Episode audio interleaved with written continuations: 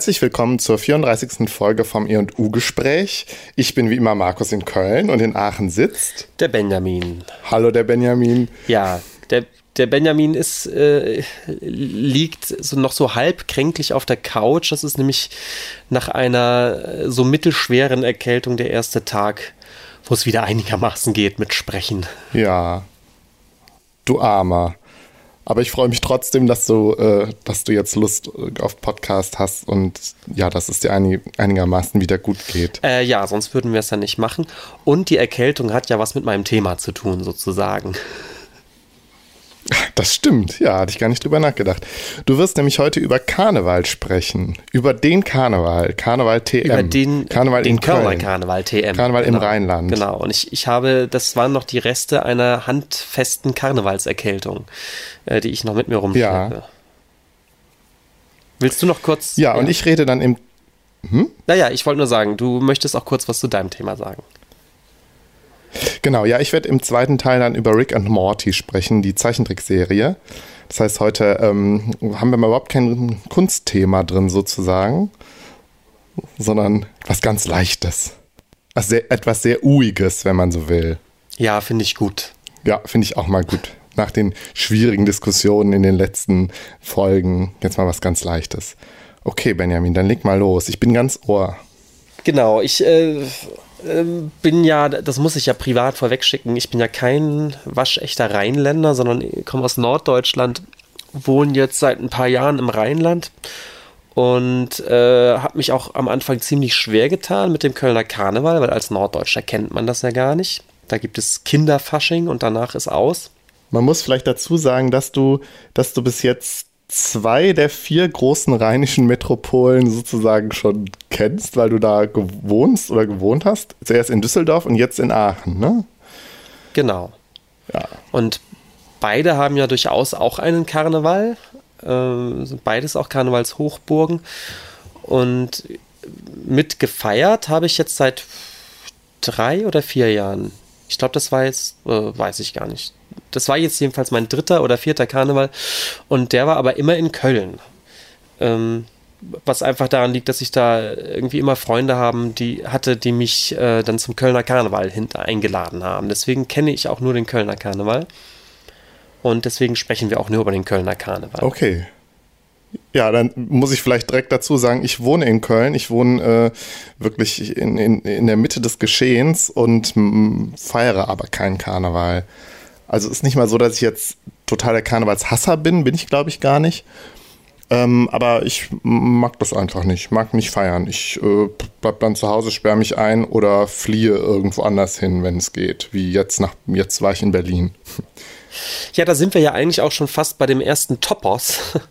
Nämlich, äh, dass es Kölner Karneval, dass man entweder komplett mitmacht äh, oder das halt wirklich komplett meidet. Würdest du dem zustimmen? Das ist ja so ein, so ein Spruch, den man mal hört. Äh, nee, würde ich nicht. Ich glaube, das ist, äh, also wenn, dann ist das vielleicht was, was ähm, so Menschen wie wir, die keine Kinder haben, äh, machen. Also für die das die Frage ist, entweder komplett ja oder komplett nein. Weil ich glaube, wenn du Kinder hast und zum Beispiel meine Kollegen, da sind schon sehr viele, Papa oder Mama, äh, die feiern dann so ein bisschen und dann feiern sie natürlich auch mit den Kindern und äh, also weiß ich nicht, gehen dann einmal vielleicht trinken und so und dann, wenn sie irgendjemanden haben, der auf die Kinder aufpasst. Also das gibt's schon. Nur es kann tatsächlich sein, dass bei, bei der äh, kinderlosen äh, Okay. Generation, der wir ja noch so, also Alters, nein, ich weiß nicht. Also zumindest bei den kinderlosen Leuten mag das vielleicht tatsächlich noch eher so die Frage sein. Weil du dann vielleicht auch noch äh, irgendeinen einen Okay. konkreten Gruppendruck hast im Sinne von, da sind alles deine Freunde, die auch keine Kinder haben oder noch keine Kinder haben. Und äh, dann macht man das halt komplett mit, weil man es ja auch kann. Also mir fällt immer die etwas traurige Geschichte einer ehemaligen Arbeitskollegin ein, die zu Karneval, die war Düsseldorferin und die zum Düsseldorfer Karneval dann auch immer geflohen ist für die Tage und Kurzurlaub gemacht hat. Und äh, bei der war dann aber die Begründung, die hat dann eben auch seit einem Jahr ein Kind gehabt und hat einfach auch gemerkt, dass sie das äh, erstmal wegen des Kindes und vor allem wohl auch irgendwie alters- und kräftemäßig nicht mehr geschafft hat, so richtig diesen, diese ganze Karnevals, ja, das kommt natürlich Karnevalszirkus mitzumachen. Und, und dass sie gemerkt hat, dass sie dann lieber komplett drauf verzichtet, weil sie sonst ganz sentimental wird, wenn sie merkt, also wenn, wenn sie einmal irgendwie äh, so, so ein Teil mitmacht, dann kriegt sie auch Hunger, alles mitzumachen. Das geht aber eben nicht mehr und deswegen verzichtet sie lieber ganz drauf. Das fand ich sehr dramatisch. Hm. Also wir reden ja jetzt, wir reden, du, du willst ja jetzt, äh, wir wollen ja jetzt nicht irgendwie die Geschichte des Karnevals erzählen. Wir wollen auch jetzt nicht konkret über den Rosenmontagszug reden zum Beispiel oder was sich in der Karnevalsszene so getan hat aktuell, vielleicht so ein bisschen, so viel wir darüber wissen, sondern also der Ausgangspunkt unseres Gesprächs ist ja jetzt schon so ein bisschen, dass ähm, dass das bei uns ja so ein krasser Unterschied ist. Also wir repräsentieren ja diesen Unterschied, den du eben aufgemacht hast. Du bist zum totalen Karnevalisten geworden. Interessanterweise auch, weil du, oder äh, interessanterweise, obwohl oder gerade weil du äh, eben aus einer Nicht-Karnevalsgegend kommst. Und bei mir ist es genau umgekehrt. Ich bin also mit dem Karneval groß geworden. Ja, wir haben das in der Schule gefeiert. Ich habe das selber auch, ich glaube, das letzte Mal habe ich gefeiert, äh, Karneval gefeiert mit, da war ich 23 oder 24 und seitdem wirklich gar nicht mehr. Ähm, ja, und dass ich halt so der, der Repräsentant bin der Gruppe, die Karneval meidet. Ich finde das übrigens auch ganz, der Begriff mhm. Karnevalsmeider ganz gut, weil er das so, mein Verhältnis, glaube ich, ganz gut beschreibt. Mhm. Natürlich gibt es auch die Karnevalshassein, auch in meinem Freundeskreis, was vielleicht auch nochmal dazu, äh, dazu beigetragen hat, dass ich Karneval äh, nicht mag, weil ähm, mein Freundeskreis jetzt wirklich abgesehen von dir ähm, keinen Karneval feiert. Mhm. Ähm, ja, ich, da, darüber müssen wir auf jeden Fall reden. Also was, was mich daran jetzt irgendwie dann doch so fasziniert. Ähm, hätte aber jetzt schon gedacht, dass wir so ein bisschen auch erklären, was da eigentlich passiert. Also ich dachte schon, dass wir einmal die Karnevalszeit so ein bisschen äh, durchgehen und ich dann auch erzähle, äh, was, wie ich das so erlebe. Also ja. welche Veranstaltungen ich da so mitmache und welche vielleicht ja, auch doch noch nicht. Mhm. Weil ich glaube, Leute, die hier nicht aus der Gegend kommen, die wissen ja gar nicht ganz genau, was, was abgeht eigentlich, oder? Das kann sein, ja. Zumindest, also, obwohl ich meine, es kommen ja wirklich sehr viele Touristen äh, an Karneval nach Köln. Und ähm, mhm. also was ich auch irgendwie faszinierend finde. Also habe ich manchmal so das Gefühl, also es gibt so ein paar, so ein paar ähm, äh, äh, grundlegende biografische äh, Feiererlebnisse. Und ich weiß nicht, für manche ist das dann irgendwie der erste Besuch im Berghain in, in Berlin oder das erste Oktoberfest oder halt äh, der erste mhm. Karneval in Köln. Klar. Ja. Also ich hatte ja dieses Jahr Besuch aus Berlin von zwei Freunden, die auch zum allerersten Mal als Karnevalstouristen da waren. Ähm, ich war irgendwie ganz stolz, weil ich plötzlich dann die Rolle hatte des, des äh, hier Beheimateten, der, der die dann so ein bisschen ja. erstmal erklären musste, an welchen Tagen das stattfindet und äh, wann man wo denn vielleicht was machen könnte. Ähm, das geht ja dann immer ganz schnell, wenn man selbst mal zwei, dreimal mitgemacht hat. Und äh, da ist mir das eben auch nochmal bewusst geworden, dass natürlich dieses ganze, auch der Ablauf irgendwie gar nicht ganz klar ist und dass man vielleicht auch wenn man das Ganze nur im Fernsehen mal so reinseppt, vielleicht auch ein falsches, ähm, einen falschen Eindruck davon hat. Denn, glaube ich, die erste Unterscheidung, die für mich wichtig war zu sehen, ist, einmal gibt es diesen Vereinskarneval und dann gibt es eben den, den Straßenkarneval. Genau, also ich glaube, die, die korrekten Begriffe sind Sitzungskarneval und Straßenkarneval. Ah ja, okay. Obwohl genau. ich jetzt auch als Laie darüber spreche. Und das, was man im, ja. Und das, was man im Fernsehen immer sieht und wo ich, glaube ich, auch als, als äh, damals äh, jemand, der das noch nicht kannte, immer genervt weitergeseppt habe, sind eben diese Karnevalssitzungen, wo, ähm, wo diese Karnevalsvereine sitzen, diese Elverräte mit diesem, mit, mit diesen äh, Uniformen und den Narrenkappen und diesen Büttenreden. Das ist alles diese Art von Sitzungskarneval in die ich selbst auch ähm, überhaupt gar keinen Einblick habe, um, um den es deswegen hier auch kaum gehen wird in der Folge. Weil das eben nochmal was ganz anderes ist und was sehr eigenes, was eben ähm, so nebenher läuft, aber was man als normaler Straßenkarnevalist gar nicht so mitmacht. Ja. Ja, also willst, willst, wie, wie, wie sollen wir das Gespräch jetzt gestalten? Ähm, willst du ähm, so ein bisschen das jetzt er erzählen, wie das? Genau, ich, ich würde diesen Ablauf einmal kurz erzählen, nämlich, dass es am, am 11.11. .11., also am 11.11. um 11.11 Uhr, wie der Kölner sagt. Oh, genau. Um 11.11 Uhr. Ja. Am 11.11. .11. geht's los. Ähm, auf zwei großen Plätzen in Köln. Ich glaube, das ist einmal der Allermarkt, Alter der Markt ja. und, und der Heumarkt. Da sind dann riesengroße Veranstaltungen mit, mit, äh, mit Musik und Tanzgruppen. Und da wird dann das sogenannte Kölner Dreigestirn proklamiert. Ja. Ähm, Prinz, Bauer und Jungfrau. Genau, der Prinz Karneval, der Kölner Bauer und der Kölner Jungfrau. Jungfrau und, auch immer von einem Mann dargestellt. Genau. Das ist immer ein Mann mit, äh, mit einer Langhaarperücke und dicken Lippenstift. Und die drei übernehmen dann symbolisch die Regentschaft über die sogenannte fünfte Jahreszeit, oder? Also genau. Die, die oder die Session. Über die Session. Und die geht halt vom, vom 11.11. .11., ähm, bis zu Aschermittwoch des folgenden Jahres. Und in der Zeit findet halt, also in, der, in den ersten Monaten findet halt der Sitzungskarneval dann schon statt. Das ähm, häuft sich dann so ein bisschen mehr im neuen Jahr. Das heißt, da sieht man in Köln dann auch schon die Verkleideten rumlaufen, also die Jecken. Mhm. Das ist also es ist wirklich normal, dass in Köln ungefähr ab, ähm, ab Neujahr äh, verkleidete Leute rumlaufen. Genau. Ich glaube, das ist vielleicht schon mal so das Erste, was man als, als Zugezogener, ja, als Immi, so heißt das in Köln, ja, Immigrant irgendwie, was dir da vielleicht auffällt. Aber auch da muss man sagen, man, man sieht weniger jetzt da normale irgendwie ausgefallene Kostüme, sondern man sieht dann wirklich eher auch mal diese Narrenkappenmenschen mit diesen Uniformen. Genau, die Narrenkappen und äh, ja, also das, auf, auf diesem Sitzungskarneval. Ich kenne mich jetzt auch zu wenig aus. Es gibt da ja halt diese, diese Karnevalsvereine halt tatsächlich, weiß, weiß was ich, wie viele in Köln. Und ähm, dann gibt es aber auch nochmal diese ähm, Karnevalstanzvereine, die halt alle in so einer pseudomilitärischen äh, äh, Tracht rumlaufen, also in so einer Uniform. Mhm. Die blauen Funken, die roten Funken und was weiß ich, das sind nur die bekanntesten.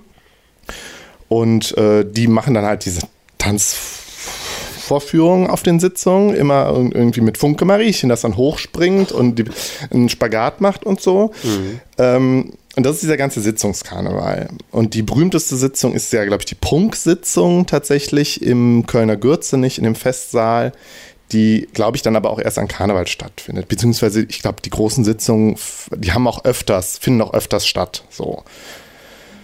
Ja, und der Straßenkarneval beginnt dann an Viva Fastler, an Weiberfastnacht, am Donnerstag äh, von Karneval, der ich glaube, in Aachen ist das der, der fette Donnerstag, Fett, oder wie? Fett Donnerstag heißt es in Aachen. Fett Donnerstag, genau. Und in äh, Köln ist es Weiberfastnacht. Ja. Genau. Und dann von Donnerstag bis eben zum Aschermittwoch, dieses wird sehr lange Wochenende sozusagen, äh, wird durchgefeiert, theoretisch. Genau. Und dann ist vielleicht auch noch so das dritte Kölner, äh, das dritte Standbein des Karnevals, und da weiß ich jetzt nicht, vielleicht vor allen Dingen des Kölner Karnevals, ist eben der Kneipenkarneval. Und da habe ich das Gefühl, der Kneipenkarneval ähm, ist auch vielleicht das erste, wo wir jetzt so rein milieutechnisch mit in Berührung kommen. Obwohl du hast ja jetzt, glaube ich, schon alles mitgemacht. Also wenn ich sagen würde, dass der Sitzungskarneval ist jetzt vielleicht das wirklich eher für die, wenn man so will, für, für die Spießer, ja, also für die bürgerlichen Kölner, so die das traditionell machen. Also es hat ja einen ganz ein ganz traditionelles Ding ist das ja in Köln. Und ja. so die Legende sagt ja auch immer, also die eigentlichen politischen Entscheidungen und so finden halt alle in, in, den Karnevalsvereinen statt, weil sich da die Politiker und die Entscheidungsträger und was weiß ich, die Wirtschaftsleute halt alle treffen und kennen. So, ja. der Kölner Klüngel hängt halt eng mit, dem, mit den Karnevalsvereinen zusammen. Ähm, ja, und dann gibt es natürlich den Straßenkarneval, der ist für alle und halt auch gerade für die Familien, für Kinder so. Ähm, klar, gibt es Kamelle, keine Ahnung. Ähm, und dann halt den Kneipenkarneval. Und den hast du ja auch schon, schon länger mitgemacht, glaube ich. Ja, ich bin mir jetzt aber nicht ganz sicher. Also ich glaube, ähm, ich dass wir, dass wir gerade Kneipenkarneval und Straßenkarneval so ein bisschen synonym benutzen, weil also bei ähm, also für mich wäre beides jetzt das Synonym eben dafür, dass man eben in Kneipen, Schrägstrich vor den Kneipen rumhängt oder Kneipenhopping betreibt und feiert. Und ich glaube, bei, glaub, bei Straßenkarneval bist du jetzt nur bei den, bei den Zügen, oder? Genau, bei den Zügen. Und dass man, äh, das ist halt auch was, was tagsüber stattfindet, was den ganzen Tag über stattfindet. Während der Kneipenkarneval, wie ich ihn jetzt verstehe, ja, okay. Ähm, ist was, was, was dann abends halt stattfindet, beziehungsweise in der Nacht dann halt. Ja. Okay. Du gehst halt dann verkleidet in die Kneipen, in die vielen traditionellen Kölner, Kölner Eckkneipen und Brauhäuser, aber halt auch irgendwie in, in, eigentlich jede Kneipe feiert in Köln Karneval. Oder du hast halt irgendwelche Bierstände auf der Straße und feierst dann da. Und ja, eigentlich besteht das vor allen Dingen darin, dass du dich, dass du Kölsch trinkst und Massen ähm, und dass du Karnevalslieder hörst, das ist ja, das ist ja auch so ein großes, so ein großes subkulturelles Ding, wenn man so will, die Kölner Karnevalslieder. Da wirst du ja bestimmt gleich auch noch was zu erzählen. Ja. Und ähm, äh, was war jetzt das dritte? Genau, du trinkst Alkohol, äh, du äh, hörst die Musik, ja, und dann äh, kommt es halt zu ungehemmter Flirterei und ordentlich Albernheit. Sturm, ja. Ja. es ist, es genau. ist genau so.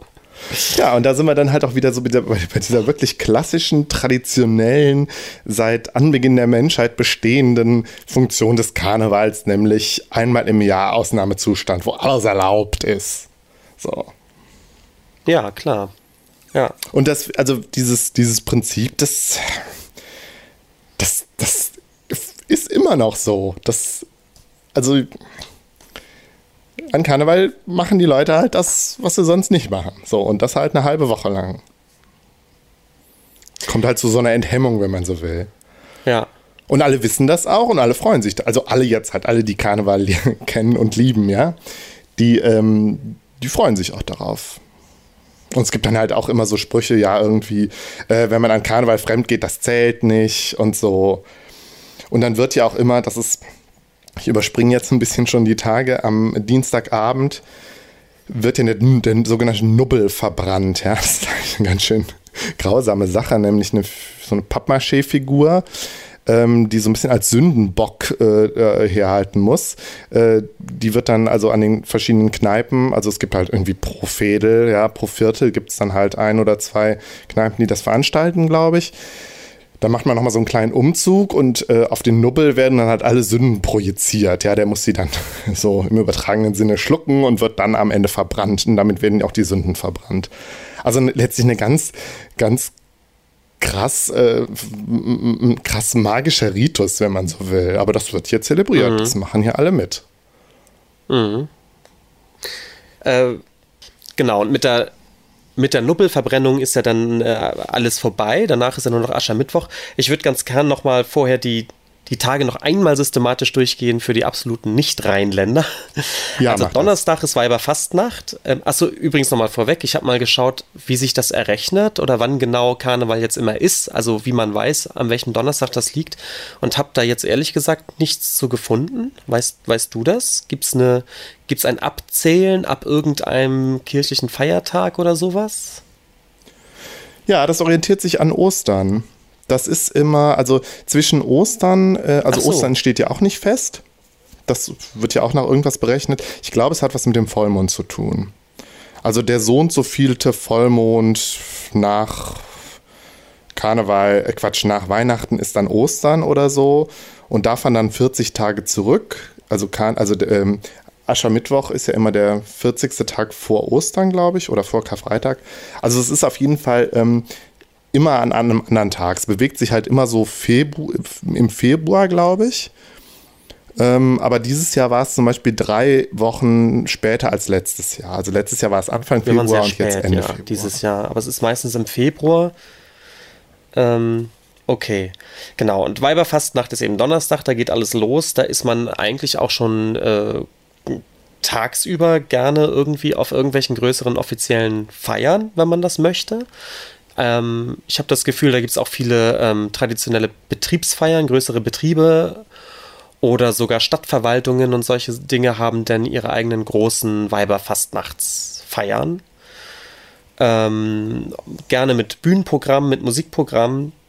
Ansonsten einfach äh, Karnevalsmusik vom Plattenteller und eben großer Saal angemietet und verkleiden natürlich, ganz wichtig, verkleiden.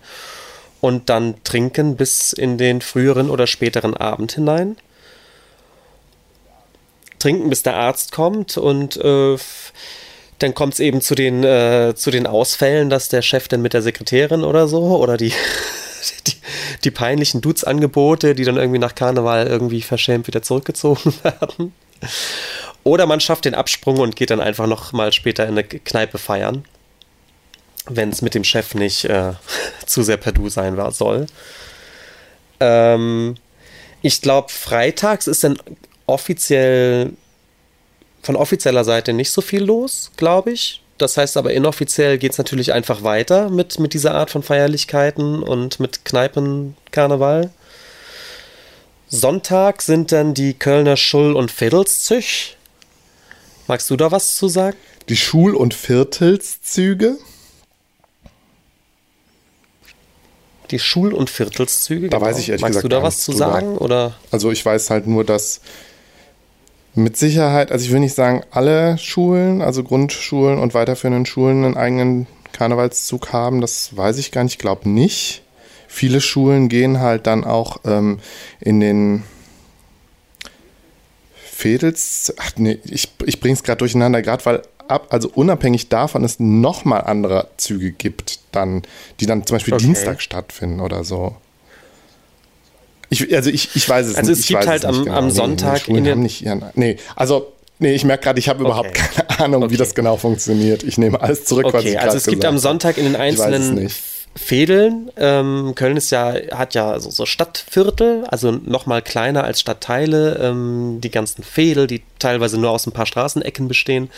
Und ähm, innerhalb der Fädel finden Züge der einzelnen Schulen. Ich hatte das Gefühl auch teilweise Kindergärten statt, aber da kann ich mich auch täuschen. Wahrscheinlich waren das Grundschulen.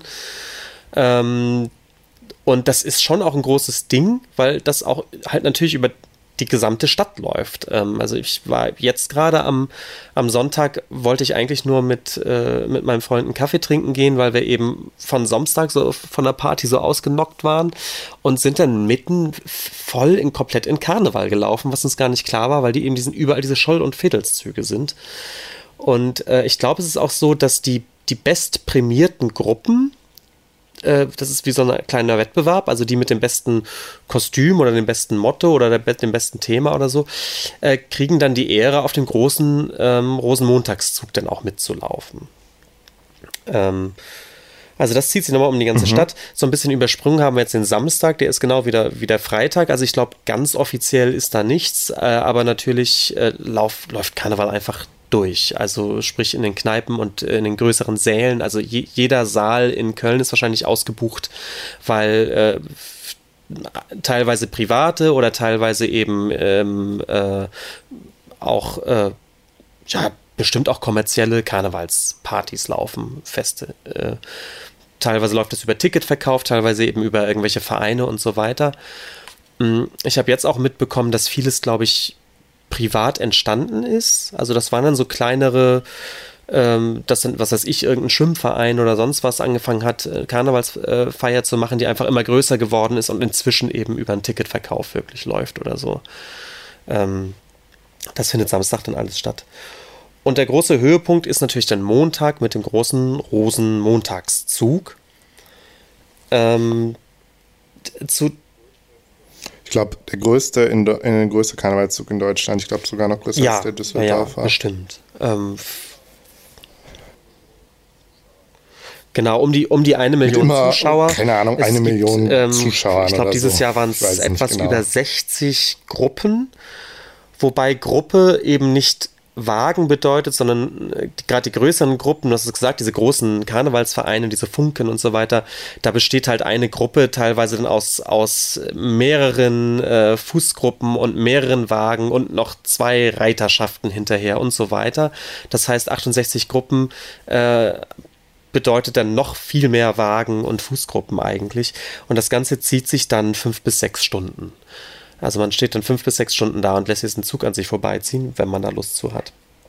Das ist eben Rosenmontag und es ist wirklich das, durch, das läuft dann wirklich so lange, dass die erste Gruppe ist schon angekommen, während die erste noch nicht gestartet, also die letzte noch nicht gestartet ist. Genau, der geht hier immer durch die ganze Kölner Innenstadt. So ja, und, und eben durch, dadurch, dass es so wahnsinnig lange läuft, ist es dann auch äh, taktisch entscheidend, wo man steht.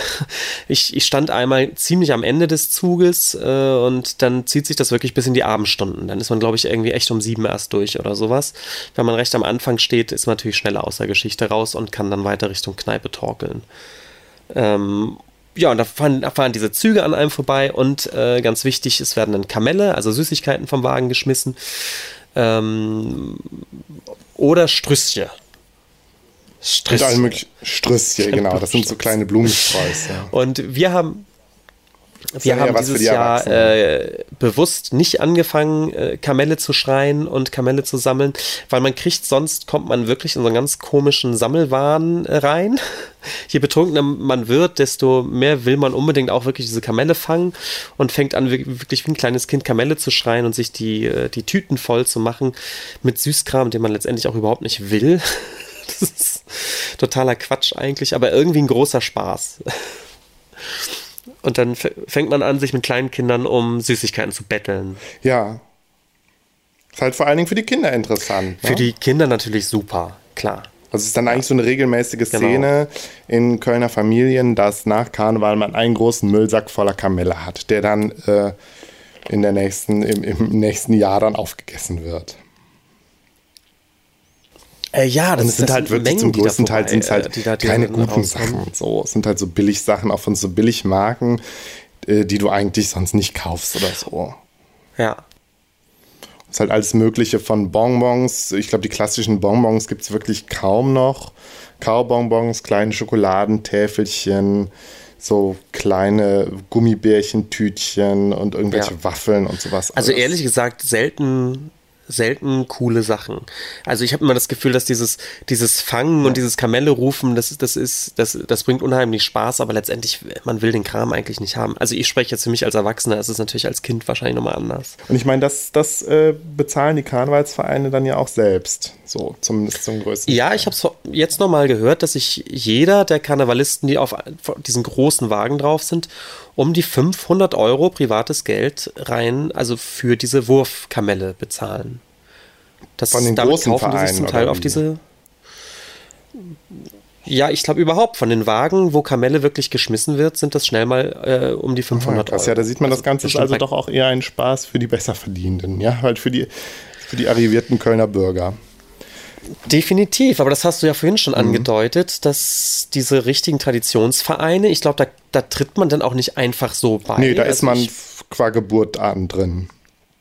Also das sind tatsächlich familiäre Traditionen. Ich glaube, das Und das auch. wird dann als Hobby gepflegt das ganze Jahr über. Weil die, ich meine zum Beispiel. Ich glaube, es ist so ein bisschen es ist, äh, ich stelle mir das ähnlich wie bei einem Golfclub vor. Es gibt, es gibt eine Mitglieder, äh, ein, ein Vereins, äh, ein, ein Mitgliederbeitrag, der dann auch schon relativ hoch ist und das macht dann, glaube ich, schon nicht jeder oder kann schon nicht jeder. Ja, diese Tanzgruppen und die Musikgruppen müssen ja auch äh, das ganze Jahr überproben. Es reicht ja nicht, wenn die das ja. äh, erst am 11.11. .11. machen. Weil ab da müssen sie dann ja performen, sozusagen. Ich glaube halt auch, das unterscheidet eben genau diese Vereinskarnevalisten sehr von den normalen. Das ist natürlich fast ein ganzjähriges Hobby, weil du studierst Sachen. Ja, natürlich, ein, es ist ein äh, Hobby, so weiter, Benjamin. Ne? Ja, klar, es ist, äh, und es ist vor allen Dingen auch, ähm, in, in, Köln ist es halt auch wirklich ähm, gesellschaftlich angesehen. Das ist okay. Du hast halt, du machst halt Karneval und das ist Genau, Normal. die Tochter ist Funke Mariechen bei einer Tanzgruppe, der, ja. der, der, der Junge, der, der, der trommelt bei einer Trommelgruppe oder bei einer Marschiergruppe oder bei einer Blaskapelle. Ähm, ja, und Vattern, äh, was weiß ich was, klüngelt. Ja. Ja, aber ich finde diese Unterscheidung ganz, dann doch noch ganz interessant zwischen dem wirklich, den, den Kölnern, die traditionell Karneval feiern und eben diesem Karneval als, also was ich jetzt halt mit Kneipen, Kneipenkarneval umschrieben habe, was so ein touristisches Phänomen ist ja letztlich auch. Und irgendwie vielleicht auch ein, ja, ein ja. Jugendphänomen oder, boah, ja, ich weiß nicht, ich, ich, ich, ich, wie Jugendliche Karneval feiern, kann ich gar nicht mal so sagen. Also ich habe das Gefühl, die sind, äh, da geht es halt vor allen Dingen ums Besaufen und gar nicht so sehr ums Verkleiden. Also ich finde das total auffällig, dass äh, die, äh, die, jungen Typen halt alle immer nur diese rot-weißen Ringelsöckchen anhaben und das ist dann ja der Kölsche Jung. Wenn man rot-weiße Ringelsöckchen, äh, so Kniestrümpfe über die Jeans anzieht, dann ist das fertig, das Kostüm ist fertig äh, und man ist ja Kölsche Jung. Genau, das ist so ein bisschen Minimalkostüm. Ähm, Habe ich übrigens auch im Schrank, weil es ganz gut ist für die für die Tage, wo man jetzt nicht offiziell drin für eine größere Feier ist, sondern wirklich nur so ein bisschen durch die Kneipen zieht, ist das wirklich als Minimalkostüm immer ganz gut. Genau, das ist, glaube ich, vergleichbar. Für die Jugendlichen ist das, glaube ich, vergleichbar mit der, äh, mit der Pappnas oder dem Narrenhut für die, äh, oder der lustigen Krawatte für die, für die älteren Herren, so. Ja, wobei eben, wenn es ein bisschen mehr Verkleidung sein soll, ist bei den Jugendlichen sind äh, gerne diese Ganzkörper-Plüschkostüme. Mhm, stimmt. Äh, irgendwie Tierkostüme oder eben auch so overall-mäßig äh, entweder Top Gun, Pilot oder ja. Das fand ich ah, oder total so ätzend, also so auffällig, ja. SEK wobei, wir, wobei, wir, wobei wir gerade natürlich nur über die, über die Männer reden, was bei Frauen so angesagt ist, weiß ich gar nicht mal. Halt natürlich auch irgendwie Funke Mariechen oder Kölsche Mädchen oder so. Ja, weiß ich nicht. Ja. Gut, aber lass uns mal, wir sind, Ach, ich glaube, wir, wir haben jetzt schon, wir sind schon wieder so viel abgeschweift. Du hast den Karneval noch gar nicht durchgesprochen, oder? Wir waren jetzt beim Rosenmontag. Ja, aber wir sind ja fast am Ende. Wir sind Rosenmontag zu Ende, den man dann irgendwie sturzbesoffen in der Kneipe nach dem Zug verbringt. Der Dienstag ist, soweit ich das wahrnehme, immer so ein bisschen äh, ein eigentlich schon durch mit Ausnüchtern und was es dann eben abends noch gibt, ist die Nubbelverbrennung, äh, von der du ja schon gesprochen hast. Ja. Und das ist wirklich der, der letzte Akt dann. Und dann Aschermittwoch ist ja alles vorbei und da wurde eigentlich auch lange immer sehr Wert drauf gelegt. In Köln hatte ich so das Gefühl, dass dann wirklich der Karneval vorbei ist. Ähm, weil ich meine, die Kölner, der Kölner ist ja katholisch und Aschermittwoch geht man morgens in die Kirche und kriegt ein Aschenkreuz auf die Stirn. Ach ja. Um, ach über, ja, um über die Vergänglichkeit nachzudenken, ja. Das kriegt man auf die Stirn gemalt und darf es dann auch nicht abwaschen. Ich arbeite hier an einer katholischen Grundschule und da äh, gehen die katholischen Kinder halt auch morgens in, in, in die Messe und kriegen das Aschekreuz. Also tatsächlich nur, wenn sie wollen. Also ich hatte auch einen, einen Schüler, der hat gesagt, er will das nicht und ich habe ihn dafür gelobt, dass er das gesagt hat. Ja. Weil es ist natürlich, es ist natürlich stockkatholisch. Und, aber der Karneval gehört halt auch dazu. Das ist halt alles. Ja, ja, klar. Und ähm, ja, obwohl ich glaube, so dieses am Aschermittwoch ist alles vorbei. Das Prinzip ist schon so ein bisschen aufgeweicht, weil es äh, jetzt seit zwei Jahren oder, oder so den äh, Jack im Sonnesching gibt, gibt. Das ist äh, ja einfach eine Karne Karnevalsfeier im Sommer. So, ich glaube, die so ein paar Brauereien organisiert haben. Was ich höchst befremdlich und ziemlich nervig finde, weil äh, ja, man sagt dem Kölner ja auch nach, dass er eigentlich gern das ganze Jahr äh, äh dazu neigt, ähm, Karneval zu feiern, obwohl das widerspricht jetzt so ein bisschen meiner Aussage von vorhin. Ähm, also ich habe zumindest die Beobachtung gemacht, dass, unabhängig von diesem äh, Jack im Sunnesching äh, in Köln so feiern halt, also so Straßenfeste, jetzt zum Beispiel auch der CSD oder so, dass das halt gerne dann sehr karnevalistisch ausgelebt wird, weil man das halt kennt, so. Ja, aber vielleicht äh, fangen wir dann auch direkt an, über, über die Musik zu reden. Ich habe nämlich das Gefühl, es, also, ähm, es, es gibt halt eine, eine große Szene von, von, von Bands, äh, von Musikgruppen, die ähm, sage ich mal, so als, als Grundpfeiler ihrer Karriere schon den Kölner Karneval haben. Weil da gibt es natürlich Bedarf dran. Es gibt Bedarf, Bedarf an Karnevalsliedern und es gibt auch Bedarf an Auftritten von so Bands. Das heißt, als Kölner Band ist das, glaube ich, so eine Grundsatzentscheidung. Ähm, machen wir, äh, singen wir Mundart und bedienen so ein bisschen Karneval mit? was glaube ich strategisch sehr klug ist, oder machen wir das nicht? Ähm, eine der berühmtesten Mundart-Bands, die es absolut nicht machen, ist Bab BAP genau. ähm, haben von an immer gesagt, die, die, die äh, meiden den Karneval total. Andere Bands wie äh, Brinks sind da so ein bisschen, die, die haben dann irgendwann mal umgeschwenkt. Ich glaube, die waren da nicht von Anfang an so bei, sondern sind es aber inzwischen, weil sie gemerkt haben, es läuft natürlich einfach super.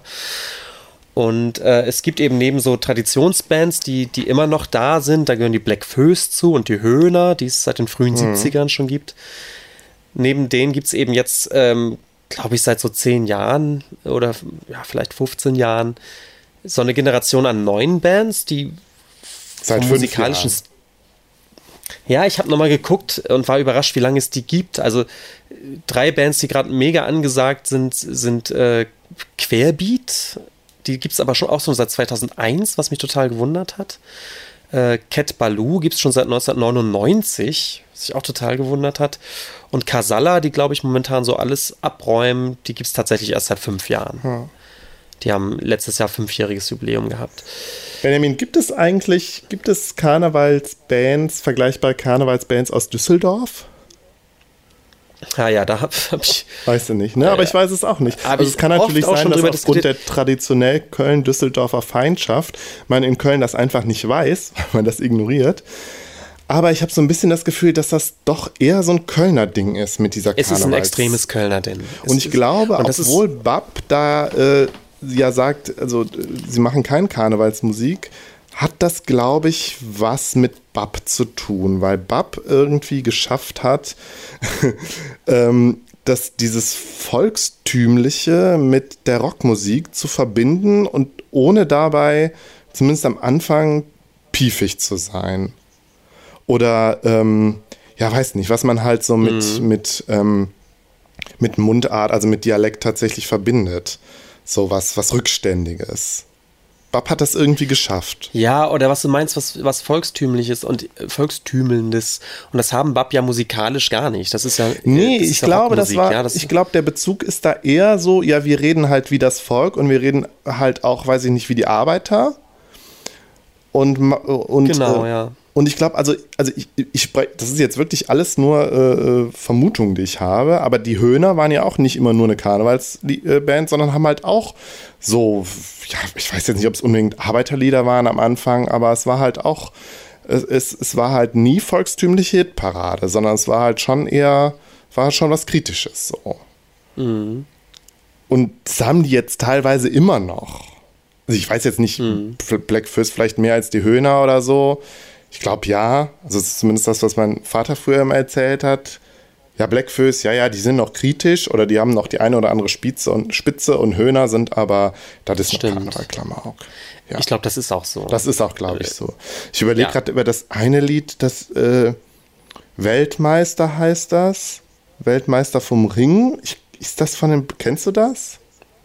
das sagt mir gerade nichts, nee. Das fand ich nämlich eigentlich ganz schön. Und da äh, gibt es natürlich schon die eine oder andere Spitze äh, gegen die Kölner St- äh, die Stadtpolitik und den, den Klüngel und, und war das eingestürzte Stadtarchiv und so und dass die Kölner aber trotzdem sich so geil finden. Also es ist halt schon, es ist, es ist, ich finde, es trifft halt so, so ein, ähm, auch so ein spezifisches Kölner Gefühl tatsächlich ganz gut, indem es halt sagt, äh, einerseits kritisiert, aber andererseits sich trotzdem abfeiert. So. Ja, und ähm, ganz Also so eine Hassliebe irgendwie zu der, zu der Stadt. Ja, ich glaube, die viele Kölner haben. Die meisten, also viele der, der Lieder drehen sich ja natürlich um Köln und wie du sagst, dieser, auch dieses Feiern der Stadt und dieses Kölner Gefühl, das wird da gerne raufbeschworen. Was, glaube ich, was man, glaube ich, total anstrengend findet. Was man anstrengend finden kann, was aber, was aber natürlich auch immer so ist, dass dann auch gesagt wird, ja, hier ist ja nicht alles so schön und wir sind ja alle nicht perfekt, ne? Aber wir haben uns ja trotzdem alle gern und, äh, und feiern das jetzt so. Das ist der typische Topboss von so einem Köln-Lied, ne? Genau. Ja, was aber auch eine, also ob, es ist ambivalent, aber ich finde, man kann darin auch nochmal eine Ambivalenz lesen. Einmal wirklich so dieses, ähm, ja, es ist hier nicht perfekt, aber trotzdem schön. Ähm, und dann, das heißt, wir gucken jetzt aktiv über, auch über die Probleme weg. Wir saufen sie uns weg, wir reden sie uns weg. Oder aber tatsächlich auch wirklich so das ist leicht quälende, irgendwie, oder das leicht gequälte, ja, es ist, es ist, also, was hier in Köln passiert, so politisch, ist eigentlich schon sehr ätzend, aber irgendwie lieben wir unsere Stadt trotzdem.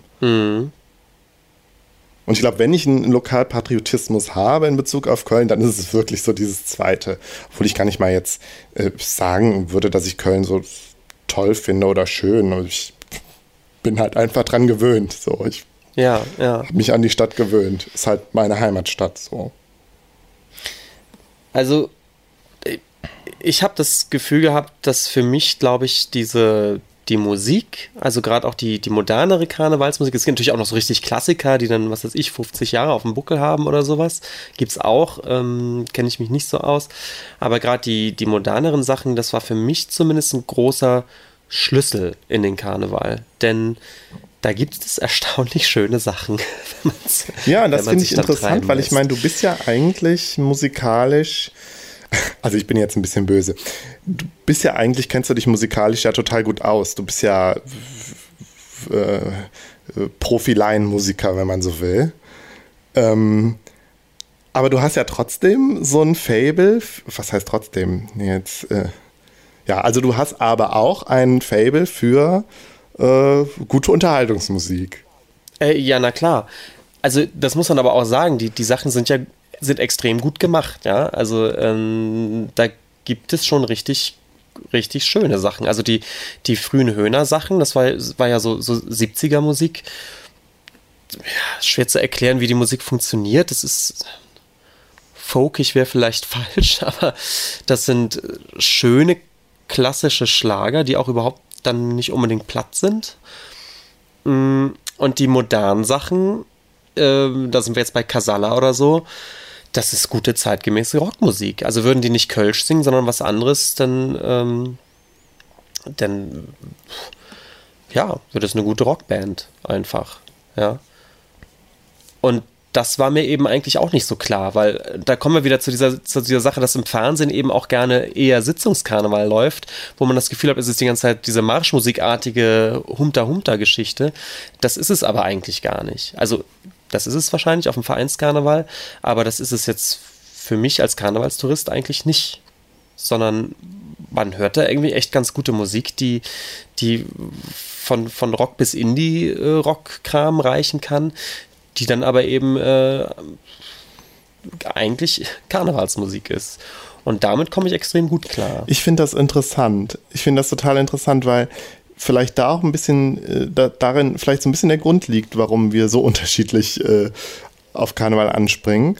Weil ich glaube, für mich war das immer eins. So, also für mich war Sitzungskarneval, Straßenkarneval und Kneipenkarneval immer eins und immer alles gleich irgendwie, ja, das weiß ich halt nicht. Spießig, altbacken, irgendwie peinlich irgendwie unangenehm. Mhm. Also ich kann es gar nicht genau beschreiben. Vielleicht kommen wir da ja im Laufe des Gesprächs noch äh, drauf, was, was jetzt genau das Problem ist, das ich mit Karneval habe. Aber für mich war das halt, ähm, also ich habe deswegen auch die Musik allein und die Musik und den Kneipenkarneval allein schon deswegen ab, abgelehnt, weil es für mich, weil für mich diese Verbindung zu dem piefigen Karneval immer ganz stark war. Mhm. Aber diese also das ist auf jeden Fall, glaube ich, ein Grund warum ich mich mit dieser Kneipen- und Musikkultur nicht so ganz anfreuen kann. Ja, und vielleicht ist das der Grund auch, warum ich diese, diese Unterscheidung auch so sehr für mich treffe, weil ich glaube, dass ich auch diesen Vereinskarneval relativ öde finde, wenn nicht sogar abschreckend, während die andere Geschichte mir sehr gut gefällt. Und ich, ich hatte da so, so ein Erlebnis, das war nämlich mein allerersten Rose, Rosa, äh, Rosenmontagszug, zu dem ich total wenig Lust hatte, weil ich auch dachte, hu, das sind jetzt ja wirklich nur diese Trommelgruppen und Reiter und Funke-Mariechen. Das kann ich nicht. Und ähm, ich stand dann aber irgendwie ähm, neben so einer Gruppe junger Erwachsene. Ähm, und wir standen in der Nähe von so einer Tribüne, wo es auch einen Moderator gab. Und dieser Moderator erklärte dann immer, welche Gruppe gerade kommt. Jetzt äh, kommen die Funken so und so mit ihrem Vereinspräsident so und so und, und äh, Alaf und so. Und die Gruppe, in der wir dann aber standen, die hatten da auch so eine total witzige Ironie zu und haben den immer so ein bisschen nachgeäfft und, und, und wiederholt und ah, so. Ah, da sind Ach, wir wieder bei der Ironie. Genau. Ah, jetzt ja. kommt der Günther, Präsident Günther kommt. Ai, ai, ai, ai. Und so. Und äh, da habe ich so gemerkt, das, das gehört nicht so zu. Also man, man kann da auch schon so ein, also zumindest zu diesem Vereinskarneval, man kann da auch so ein, so ein ironisches Zwinkern zu haben, so, ja, ja wir stehen hier und ja, saufen mit dem, mit dem Dosenbier. Ja. Und natürlich macht man, macht man irgendwie mit, aber das, das ist nicht das, weswegen man da ist. Während, glaube ich, diese Vereinsleute das natürlich schon sehr ernst nehmen. Aber das muss man nicht mitmachen. Ja, klar, da sind wir, ich finde, da sind wir wirklich wieder bei den unterschiedlichen Wahrnehmungs- und Sichtweisen, die dann natürlich vielleicht irgendwie wieder milieuabhängig sind. So. Also, weiß ich nicht, der äh, keine Ahnung, der, äh, der geisteswissenschaftliche äh, Promotionsstudent, ähm, der irgendwie aber äh, schon seit immer in Köln wohnt, hat vielleicht eine etwas andere, aber trotzdem sehr freundliche äh, äh Sicht auf den Karneval als, weiß ich nicht, keine Ahnung, Omarosi oder so. Ja, aber ich würde es jetzt überhaupt nicht bildungsmäßig abhängig machen, weil gerade äh, besagte Jugendlichen, die eigentlich nur zum Saufen da sind, die stehen ja trotzdem auch am Rand und fangen die Kamelle und, und haben dann Mords. Ja, du hast recht. Das war jetzt auch können natürlich äh, mit den uniformierten Vereinsleuten auch nichts anfangen. Ja, aber darüber habe ich noch nicht so nachgedacht, hatte ich bis jetzt noch nicht so nachgedacht, dass es da auch unterschiedliche Wahrnehmungsweisen gibt. Ähm, ich sehe halt ähm, einige meiner Kolleginnen und Kollegen, also vor allen Dingen Kolleginnen, aber das liegt daran, dass ich auch mehr Kolleginnen habe, die ähm, für die Kahn und die halt sind in diesen so mit Anfang Mitte 30, also grob in meinem Alter, ja. Und ähm, die, für die ist Karneval so eine Leidenschaft, wo ich auch das Gefühl habe, das ist weder jetzt so lang äh, familiär bedingt, noch ist das irgendwie mit so einer ironischen Distanz äh, verknüpft, sondern für die ist das halt einfach Karneval eine Sache, eine große Sache der Freude auf die sie sich das ganze Jahr äh, freuen. Und äh, sie nähen ihre Kostüme selber. Und das ist wirklich so eine, ja, so eine, so eine tolle Leidenschaft, die ich mhm. aber, also wo ich, ähm, ja, ich weiß nicht, ich bin ja nicht, ich bin ja, wie gesagt, ich bin kein Karnevalsfeind, aber ich finde das interessant, weil mir das ja so völlig abgeht. Und die, ähm, das aber so unverstellt und, und unprätentiös halt einfach gut finden. Mhm. Und wo ich vielleicht auch dann denke, ach ja, vielleicht habe ich wirklich äh, da irgendwelche, also vielleicht sind meine, meine, meine Skrupel äh, bezüglich auf Karneval ja wirklich stehen auf tönernen Füßen und vielleicht verpasse ich ja wirklich was. Also ich fange dann wirklich an, darüber nachzudenken, aber. Aber kann hm. es bei dir nicht auch ähm, ganz einfach was damit zu tun hat, dass, glaube ich, generell so Massenveranstaltungen immer schwierig findest? Ja, natürlich. Also darauf, darauf würde ich ja jetzt auch hinaus äh, wollen. Wenn ich das Ganze, also wenn ich meine Karnevalsabneigung ähm, jetzt so intellektualisieren würde, dann würde ich ganz klar bei diesem Massending landen. Und dass, dass ich Karneval äh, und gerade auch den Kneipenkarneval immer als was angesehen habe, was sehr schnell zu so einer Mobbildung neigt. Da bin ich natürlich ein Stück weit paranoid, weil so richtig habe ich das nicht erlebt. Und aber dass sich halt so, ähm, weil ich meine, die Leute sind alle betrunken und äh, dass ja alle irgendwie unberechenbar. Ich glaube, das ist es vielleicht auch eher und ähm, dass die Leute sich an, auf einmal anders verhalten, aber eben auch irgendwie alle gleich. Und dass man das aber als nicht, nicht betrunkener und nicht Teilnehmer halt so krass erlebt äh, ähm, und als Teilnehmer natürlich nicht und äh, ja, und dass ich das irgendwie, dass ich, dass man, dass man so ganz schnell so ein Außenseitertum erleben kann. Und vielleicht bin ich da sehr sensibel für. Ich weiß es auch nicht. Für so, für so Dynamiken, die da passieren und ähm, ja, weiß nicht. So diese Angst davor, oh, jetzt gehe ich. Und ich meine, ganz, ich mache es ganz konkret. Ich gehe als nicht verkleideter, nicht betrunkener hier an Weiberfastnacht aus meinem Haus oder weiß ich nicht, an, an Rosenmontags nachmittags und man wird angesprochen von den Leuten die da überall stehen an den Kneipen. Also meine Straße ist, da, da, da stehen, stehen wirklich an, an jedem vierten Haus ist eine Menschentraube, weil da irgendwie Bier ausgeschenkt wird oder so. Und die Leute sind verkleidet. Ja, und es ist, man geht da durch, man wird angeguckt und man wird angesprochen von den Leuten, die aufgrund äh, ihres Angetrunkenseins äh, die Hemmungen verloren haben. Und ich meine, ich bin noch nie in Konflikt geraten, aber ich habe jetzt letztens schon wieder von einem von meinem Kollegen gehört, der ist dann in eine Schlägerei geraten wegen Nichtigkeiten. Hm. Und dass das immer droht, so. Und dass ganz schnell dann irgendwie, ja, die Leute dann sich, ich sag's mal ganz platt, gegen einen verbünden. So. Das ist, glaube ich, die Angst, die da immer mitschwingt. Die natürlich ein Stück weit paranoid ist, aber nicht unberechtigt. Ja, aber das ist ja nun mal, also ich glaube, das ist grundsätzlich ja die Dynamik an betrunkenen Massenveranstaltungen. Ja, natürlich. Genau, was natürlich ja, dann äh, problematisch ist, weil die sich eben wirklich irgendwie durch über die ganze Stadt zieht. Ne? Und es hat das dann sowas so, was Vereinnahmendes, halt was du halt meinst. Und dieses Vereinnahmen ist einerseits ja genau das Schöne, ja. Du rennst durch die Stadt in Verkleidungen, alle sind Jack, aus, aus, jeder, aus jeder Kneipe kommt ungefähr die gleiche Musik, ja. Du, du, du, man ist dann da auch, auch, auch schnell Kumpel im Vorbeigehen und kriegt zugeprostet. Das ist ja genau auch das Positive. Verkehrt sich aber natürlich ins absolut Nervige oder vielleicht dann sogar tendenziell bedrohliche, wenn man da äh, echt gar nichts mit zu tun haben will das ist dann schwierig. Ich verstehe das ein bisschen, ja. Klar. Genau, und du kannst halt dann mit den Leuten ja auch nicht sprechen, weil sie betrunken sind. Du kannst denen ja auch nicht klar machen, äh, du übertrittst hier gerade eine Grenze, ich finde das gerade unangemessen, so wie du halt mit Nicht-Betrunkenen reden würdest an einem anderen Tag im Jahr. Und ich meine, meine, ich bin dann halt immer freundlich zu den Leuten. Ich lächle dann immer und tue so, als ob ich mich für sie freuen würde, weil alles andere bringt nichts. Ja, ja klar.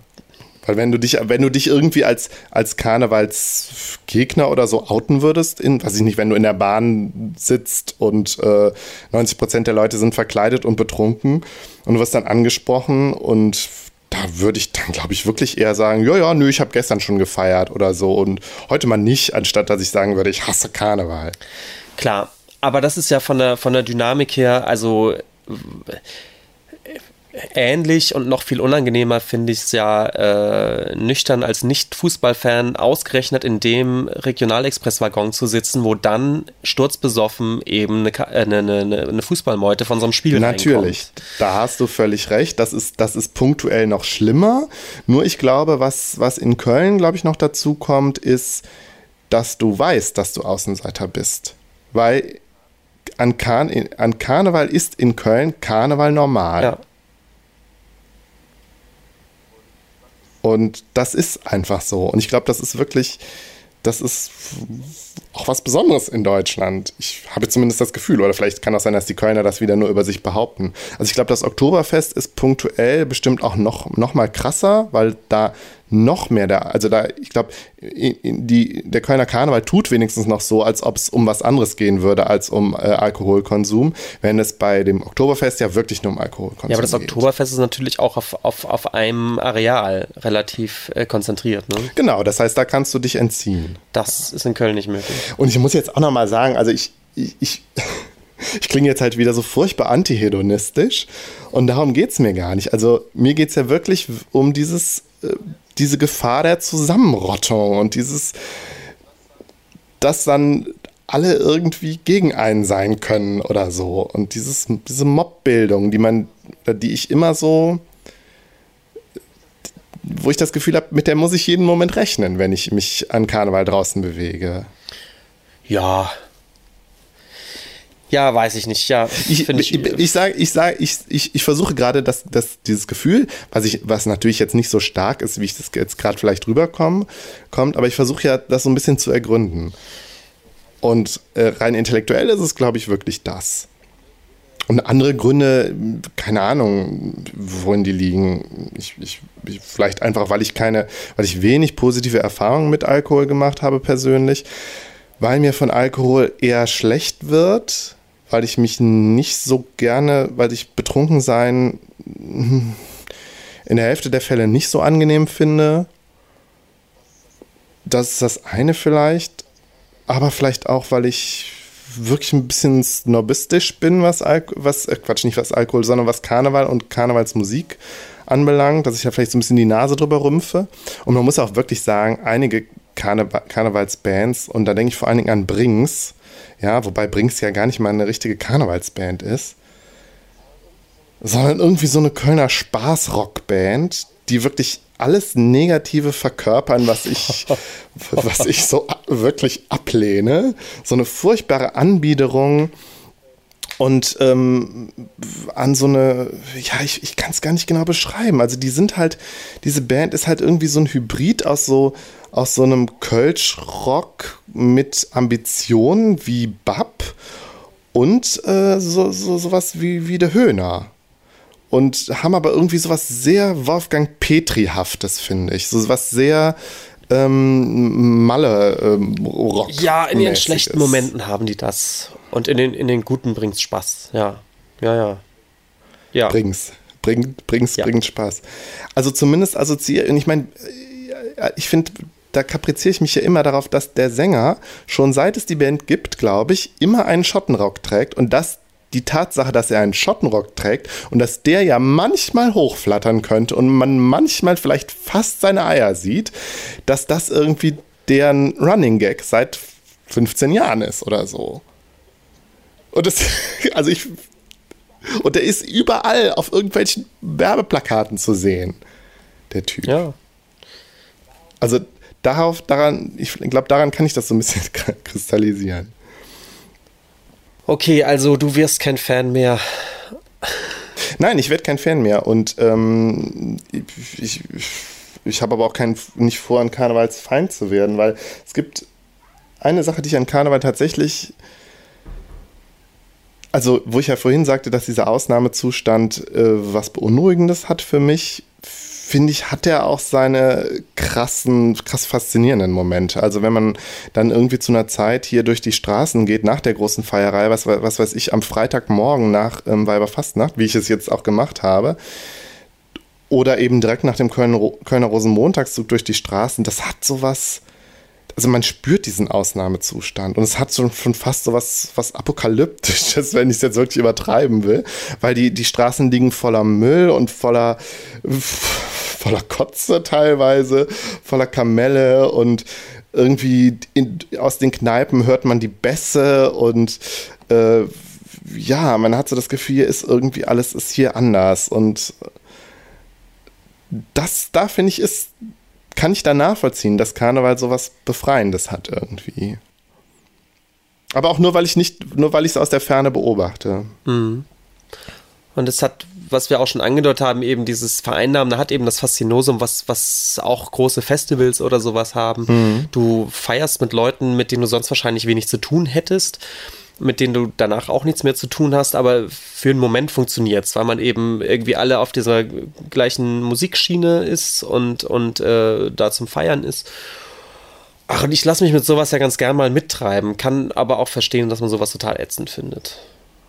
Und äh. Ja, ja, ich, ich, ich überlege noch, also vielleicht. Hm. Ich, ich glaube, also eigentlich hat man da alles gesagt. Ich weiß auch gar nicht, man muss es jetzt auch gar nicht intellektualisieren oder theoretisieren weiter. Nö, muss man nicht, aber kann man ja. Ähm, ich glaube, was viele Karnevalshasser dem Karneval so vorwerfen, ist so dieses, ja, da muss man zwangsweise fröhlich sein und so. Hm, ich weiß gar nicht, ob es, also das hm. Ich glaube, was mich vielleicht eher noch dann stört, ist, also was, was ich zum Beispiel bei einem Konzert jetzt genießen könnte oder auf einer Party genießen könnte, ist, dass man, also ich denke, die Leute haben, sind da wirklich, weil sie da wirklich ein Interesse hingebracht hat. Ein Interesse, was sie sich selber, zu dem sie selber gekommen sind, ja, was sie sich meinetwegen selber erarbeitet haben oder was Teil ihrer Individualität ist. Also sie finden jetzt, keine Ahnung, alle Radiohead gut und gehen auf das Konzert und feiern die gleichen Lieder. Ich finde, das hat mehr mit so mit so Individualität zu tun. Ich meine, vermutlich auch vermeintlicher Individualität, weil ich glaube, so weit her mit der Individualität ist es dann ja trotzdem nicht. Nur bei Karneval habe ich dann eher das Gefühl, da wird mir was aufgepfropft, was es immer schon gab. So.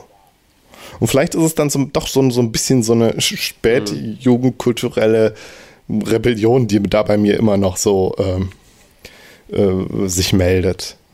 Dass ich denke, warum sollte ich das machen, was, was alle machen und was, was, keine Ahnung, meine Eltern und, und Großelterngeneration schon gemacht hat und was ja doch irgendwie sehr mit, sehr mit Piefigkeit und Konservatismus verbunden ist.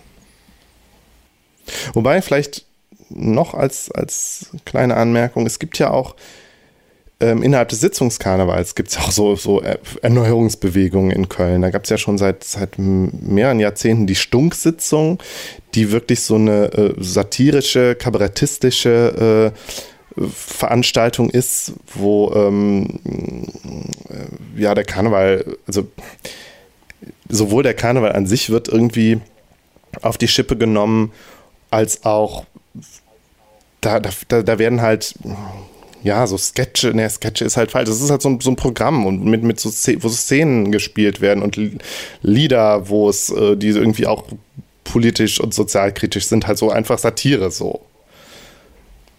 Was mir teilweise wirklich auch ganz gut gefällt. Obwohl es natürlich auch irgendwie dann wiederum sowas äh, teilweise dann ins biedere, äh, bildungsbürgerliche äh, äh abgleitet und irgendwie die Hälfte äh, der Zuschauer sind Lehrer oder so und das hat dann auch so wieder sowas, sowas Fieses.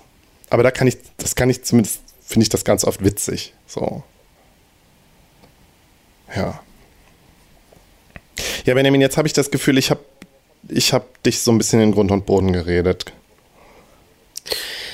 Äh, nö, gar nicht. Aber ich, ich glaube, ähm, der, der Punkt ist schon klar und ich glaube, man versteht auch total, warum man es, warum man das nicht, äh, nicht mögen kann. Ähm, deswegen dachte ich, das ist jetzt so ein bisschen, ja, also das können wir jetzt natürlich noch ausführen. Also ich glaube, aber man kann sich das schon vorstellen, dass es natürlich kein Spaß ist, da auf die Straße zu treten und überall sind die betrunkenen Tanzenden. Und wie gesagt, ich glaube, entweder man macht mit oder nicht. Ich glaube, das ist jetzt kein Punkt, den man ja, ich glaube, das kann. Also ich hätte das jetzt nicht so ausführen wollen, ehrlich gesagt, aber äh, klar. Ja, weil du, glaube ich, ja die, die Problematik einfach auch nicht siehst. So. Und ich glaube, da, da kann man dann auch nicht weiter argumentieren. Entweder du machst mit und siehst darin kein Problem und dann hast du da auch mit auch kein Problem. Oder du machst eben nicht mit und hast halt das Problem. Und ich genau. stehe halt jedes Jahr äh, an Weiberfastnacht genau vor dieser Entscheidung. Ich habe mich bis jetzt immer dagegen entschieden, das mitzumachen. Wobei, ganz ehrlich, ich Was halte ja gut für mich ist, weil äh, in diesem Jahr bist du ja nach Berlin gegangen in der Zeit und ich konnte in deiner Wohnung genau. schlafen, was wunderbar genau. war. Und wobei ich halte es auch nicht wirklich so nicht für ausgeschlossen, dass irgendwann der Zeitpunkt kommt mit den richtigen Leuten, ähm, dass ich mal Karneval feiere. Vielleicht ja mit dir. Ich meine, wir haben ja wirklich noch nicht Karneval zusammen gefeiert, weil, weil wir es auch immer ähm, so praktisch fanden, dass, dass wir in, in der Wohnung des anderen dann sein konnten und so. Ja, aber ich, ich bin mir, ja, aber ich bin mir nicht sicher, ob es ne, nur eine Sache des Zugangs ist, weil ähm, ja, du landest mit mir ja letztendlich auf den gleichen riesen besoffenen Veranstaltungen. Also ich glaube nicht, dass Ja, ist, ist halt die Frage, ob ich dann, also ich meine, ihr habt ja jetzt wirklich ein krasses Programm hingelegt. Ihr wart ja wirklich, also ihr habt nicht jeden Tag Karneval gefeiert, aber ihr wart von Donnerstag bis äh, Dienstag, nee, bis Montag in Köln. Dienstag, glaube ich, auch nochmal, ich weiß es gar nicht. Und ihr habt jeden Abend ja zumindest irgendwas gemacht und jeden zweiten Tag wirklich gesoffen und, und auch das euch alle Programm, wichtigen Programmpunkte angetan, sozusagen. Genau, Donnerstag, Samstag, Montag waren wir unterwegs. Und es gibt ja sogar die Woche vorher, es gibt ja dann immer noch, noch vorweg Sachen. Wir waren eine Woche vorher zum zum Einsingen sozusagen, wo da waren wir in einer Kneipe und haben die, die neuen Lieder der Session uns schon mal angehört und mitgesungen. Also es gibt dann immer so Vorwegveranstaltungen, um ja die Session auch noch ein bisschen länger zu machen als die paar Tage. Äh, ja. Deswegen bin ich ja jetzt auch erkältet. Ja. Das ist, glaube ich, auch ganz klassisch. Das ist tatsächlich ganz mit einer Erkältung ja. rauszukommen. Das ist echt verrückt. Und es hat mich schon wieder erwischt, letztes Jahr auch. Nein, also was ich, was ich sagen wollte, ich, ich halte es nicht für ausgeschlossen, dass wenn ich mal irgendwie mit einer netten Gruppe von Leuten ähm, in, in, in, guter Stimmung äh, anfangen würde, Alkohol zu trinken an Karneval und dann irgendwo noch mitzugehen, ich, dann würde ich das auch mitmachen. Vielleicht nicht jeden Tag, aber einmal oder so an Karneval. Keine Ahnung. Wobei noch dazu kommt, dass ich äh, mich nicht so gerne verkleide und zwar aus so einem Perfektionismus heraus, dass ich denke, ja, wenn ich mich verkleide, dann auch richtig, aber darauf habe ich keinen Bock, weil das ist zu anstrengend und zu teuer. nee, du machst hier Rud und Wies, Ringelsocken. Nee, ach nee, Super. das ist albern. Doch, klar. Nee. Wir werden uns das überlegen. Okay. Gut, also wir haben, haben bist du denn jetzt zufrieden mit dem Karnevalsthema? Ich habe immer. Ja, ich bin super zufrieden. Ja. Gut. Ja, ich rede jetzt über Rick and Morty. Äh, kennst du Rick and Morty, Benjamin? Nee, überhaupt gar nicht. Und ich wollte mir ja noch zumindest eine Folge vorher angeschaut haben, aber das habe ich nicht gemacht. Hat jetzt nicht geklappt. Ja, ist nicht so schlimm, kannst du ja immer noch machen. Ich weiß auch gar nicht, ob dir das so gut gefallen würde. Aber vielleicht kannst du, wenn ich dir jetzt, wenn ich jetzt gleich fertig bin mit erzählen, vielleicht kannst du dann ja hast du ja eine bessere Entscheidungsgrundlage, ob du es dir angucken willst oder nicht. Mhm. Rick and Morty ist eine ähm, US-amerikanische Zeichentrickserie, die so, ja, wenn man die so verorten will, glaube ich, am nächsten dran ist sie so bei Futurama und so bei den Simpsons irgendwie so. Tatsächlich auch, weil es irgendwie einerseits so eine Familiencomedy ist, so in diesem Sitcom-Setting, andererseits aber auch eine Science-Fiction-Serie. Ja, also es ist irgendwie Comedy, Science-Fiction, Parodie. So. Mhm. Und es ist anders, also es ist, ähm, find, ich finde sehr ähnlich wie, wie äh, Futurama von den Themen und so, aber es ist irgendwie noch böser und düsterer. So. Also es ist dann doch noch eher was, was Erwachsene anspricht, finde ich. Ähm, ja, grundsätzlich die, die Konstellation so, worum es geht, ist halt, äh, du hast halt so die, die klassische äh, Standard, Amerika also amerikanische Standard-Vorstadtfamilie, ähm, die halt auch in so einem Haus lebt wie die Simpsons und wie Family Guy, ja.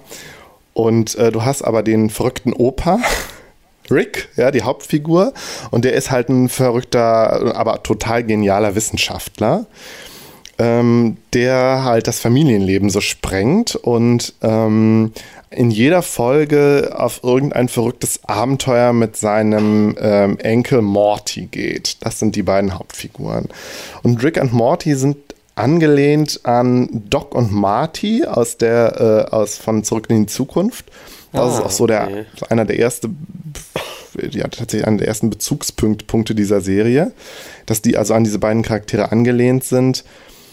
Aber eigentlich, ich finde, so viel hat das nicht mit zurück in die Zukunft zu tun. Es, es gibt wohl einen ersten, so eine erste Promo-Folge von Rick and Morty, die aber auch noch eher wirklich so eine, so eine eklige Parodie von Doc Brown und Marty McFly ist wo die beiden auch noch eher so aussehen und tatsächlich auch noch eher, eher so heißen und wo es eigentlich nur darum geht, dass äh, aufgrund irgendeines wissenschaftlichen Grundes Marty Doc die Eier lecken soll. Also derbster Humor, der später in der Serie dann auch noch vorkommt, aber nicht mehr ganz so plump, weil in der Serie stehen dann doch andere Themen im Vordergrund. Also das kann man sich mal angucken. Es war halt auch eher nur so ein, so ein Versuch, irgendwie so ein Quatschversuch äh, der, der beiden Serienmacher, äh, so die so mal ihre Ideen da so mal zusammen äh, äh, gezeichnet haben. Ähm, ja, der Bezug zurück in die Zukunft ist gar nicht so groß. Ähm, und wichtig vielleicht auch, es geht nicht um Zeitreisen. Also da passiert bei Rick and Morty passiert alles, was mit Science Fiction zu tun hat, ja, wenn man so will, aber um Zeitreisen geht es nie. Glaube ich auch. Die machen haben das, glaube ich, auch deswegen äh, äh, sich dazu entschieden, um eben ähm, da sich nicht in, äh, in die Bredouille zu bringen in puncto äh, Urheberrecht oder so. Mhm. Glaube ich zumindest. Ja, also äh, jede Folge äh, spielt halt im Kontext dieser Familie. Also es ist so ein ganz klassisches Simpsons-Setting, wo es auch jedes Mal wieder also du hast halt wirklich so klassische Episoden. Ja, es ist halt, es gibt halt schon so ein bisschen so einen übergreifenden Handlungsstrang, aber der ist nur so ganz, ganz leicht so. Also da, ich finde, da fällt Rick and Morty auch so ein bisschen aus, dem, aus den anderen ähm, großen, guten Animationsserien wie Adventure Time haben wir ja schon drüber gesprochen. Da gibt es ja so einen gewissen Handlungsarc auf jeden Fall, der eine Rolle spielt. Oder weiß ich nicht, bei äh, Gravity Fall oder Gravity Falls, ich weiß gar nicht mehr, wie es genau heißt. Oder hier äh, Steven Universe, das sind ja auch so die anderen abgefeierten äh, Serien. Ist übrigens doch noch einiges dazugekommen, zumindest in meiner Wahrnehmung seit unserer Adventure Time Folge. Also ich weiß gar nicht, ob ich damals Steven Universe schon kannte. Ich glaube, das Kennst hast du, das? nicht erwähnt. Nee, nee. ich glaube auch nicht, ist halt sehr ähnlich wie Adventure Time. Ja, egal. Äh, um die anderen Serien soll es ja jetzt auch erstmal gar nicht gehen. Ähm, ja, und wo war ich gerade stehen geblieben? Genau, also diese beiden, Rick, der Opa, ja, und sein, sein Enkel ähm, Morty, der auch ein bisschen, also der ist halt, ist noch ein Kind, der ist irgendwie zehn oder zwölf oder so. Und äh, Rick ist halt, äh, ja, der eckt halt permanent an, ist halt so ein, der ist halt irgendwie der geniale, verrückte äh, und super dreiste, ähm, sozial unkompatible Wissenschaftler, der auch alles kann. So, also sein, sein, also er hat so, so ein UFO, mit dem er immer rumfliegt. Und er hat so eine, ähm, ja, so eine Portal Gun, so eine kleine Pistole, mit der er so äh, ja, so Löcher im Raum und Zeitgefüge, so Portals halt erzeugen kann. Das sind dann so grüne Wirbel, die dann mitten in der Szenerie auftauchen und durch die man dann schlüpfen kann in einer, also entweder im, im, im eigenen Universum irgendwo hin oder, und das ist so eines der zentralen Ideen äh, von Rick and Morty, dieser zentralen Science-Fiction-Ideen halt auch, in andere Dimensionen. Mhm. Wobei Dimensionen halt ähm, alternative Realitäten sind, die irgendwie, ja, es gibt ja so dieses ähm, äh, in Bezug auf die, ähm, also aus der, aus der äh, Quantenmechanik, Quantentheorie herkommende äh, Multiversentheorie. Also da muss man sich, glaube ich, selber nochmal schlau machen. So genau habe ich das auch nicht verstanden, aber es ist halt irgendwie eine, eine Interpretation der Quantenmechanik, die halt besagt, dass äh, zu jedem Zeitpunkt unendlich viele neue Universen entstehen, je nachdem, wie, wie sich, keine Ahnung, die Quanten bewegen oder so. Und ich meine, das ist ja dieses klassische Beispiel, ist ja das mit Schrödingers Katze. Und ähm, eine Interpretation dieses äh, Experiments ist ja, dass die Katze in zwei unterschiedlichen ähm, Universen halt. Im einen, also es sind, entstehen zwei unterschiedliche Universen. Im einen lebt die Katze, im anderen ist sie gestorben. Und das wurde halt, also dieser Gedanke wurde dann in der Science Fiction noch aufgegriffen, in vielen verschiedenen äh, Science Fiction äh, Werken, keine Ahnung, die ich auch gar nicht alle kenne. Es ist auf jeden Fall so ein, inzwischen so ein Commonplace geworden, ähm, der dann halt, äh, wo der Grundgedanke ist, mit jeder Entscheidung, die du triffst, mit allem, was auch zufälligerweise passiert in einem Universum, entsteht dann entstehen unterschiedliche neue Universen. Mhm. Kannst du mir in etwa folgen? Also ich meine, das ist ja so, so eine Trope der Science Fiction, die eigentlich ja, man so kennt, äh, oder? Klar, also mich erinnert es jetzt vom Denkmodell an, an die, äh, wie hieß sie, die Bibliothek von Babylon, von der du mal gesprochen hast? Ja, genau, stimmt. Darüber, ja, ja, das stimmt. Und so wie es da jedes Buch gibt, was irgendwie möglich ist, also je, jede mhm. Art von Kombination an Buchstaben, so müsste man sich das, glaube ich, mit dem Universen vorstellen. Oder es gibt, es gibt unendlich viele Universen und in jedem können nur Kleinigkeiten anders sein oder sie sind eben vollkommen anders und es gibt einfach unendlich viele. Genau, und wir sind dann ja sehr schnell auch bei diesem, äh, bei dieser Alternativwelt, äh, bei diesem Alternativwelt-Ding, so, der Klassiker, ja, was wäre, wenn Hitler äh, äh, nicht gestorben wäre oder wenn Deutschland den Krieg verloren hätte oder was weiß ich. Und die Multiversentheorie geht halt davon aus, dass es diese anderen Universen halt auch gibt. Zumindest also die Multiversentheorie in ihrer Science-Fiction-Variante. Und dass man zwischen diesen Universen auch hin und her reisen kann. Das ist ja das, was, was Rick dann macht mit seinen Portal Guns. Mhm. Und was eines der zentralen Elemente eben auch der Story ist von Rick and Morty. Ähm, insgesamt werden aber ziemlich viele Science-Fiction-Szenarios aufgegriffen und manchmal ist es teilweise so, dass dann in jeder Folge eine, äh, also jede Folge eine Parodie auf eine Science-Fiction-Idee ist oder tatsächlich auch auf einen Science-Fiction-Film oder Buch oder so. Wobei das halt nicht, und das ist, finde ich schon, ist eines der interessanteren, äh, eines der interessanten Sachen, nicht so die Standardsachen sind, wie so, so jetzt verarschen wir mal Star Trek, jetzt verarschen wir mal Star Wars, sondern es sind teilweise auch eher so die, die etwas abgelegenen oder, oder unbekannteren Science-Fiction-Werke. So zum Beispiel, ähm, weiß ich nicht, eine, eine und es ist dann immer nicht immer nur um, unbedingt ein Werk, sondern es ist halt so ein, so ein, so ein Kuddelmuddel an Ideen. Zum Beispiel eine Folge, da ähm, äh, wirkt, wirkt Trick es irgendwie durch irgendwie einen Chip oder keine Ahnung, dass der Hund der Familie total intelligent wird und sich ein Exoskelett baut und irgendwie äh, alle anderen Hunde Exoskelett der Welt ist sowieso immer super. Ja, natürlich, genau. Aber das ist halt auch so, so, eine, so eine Trope, die natürlich dann aufgegriffen wird, weil Exoskelette sind halt.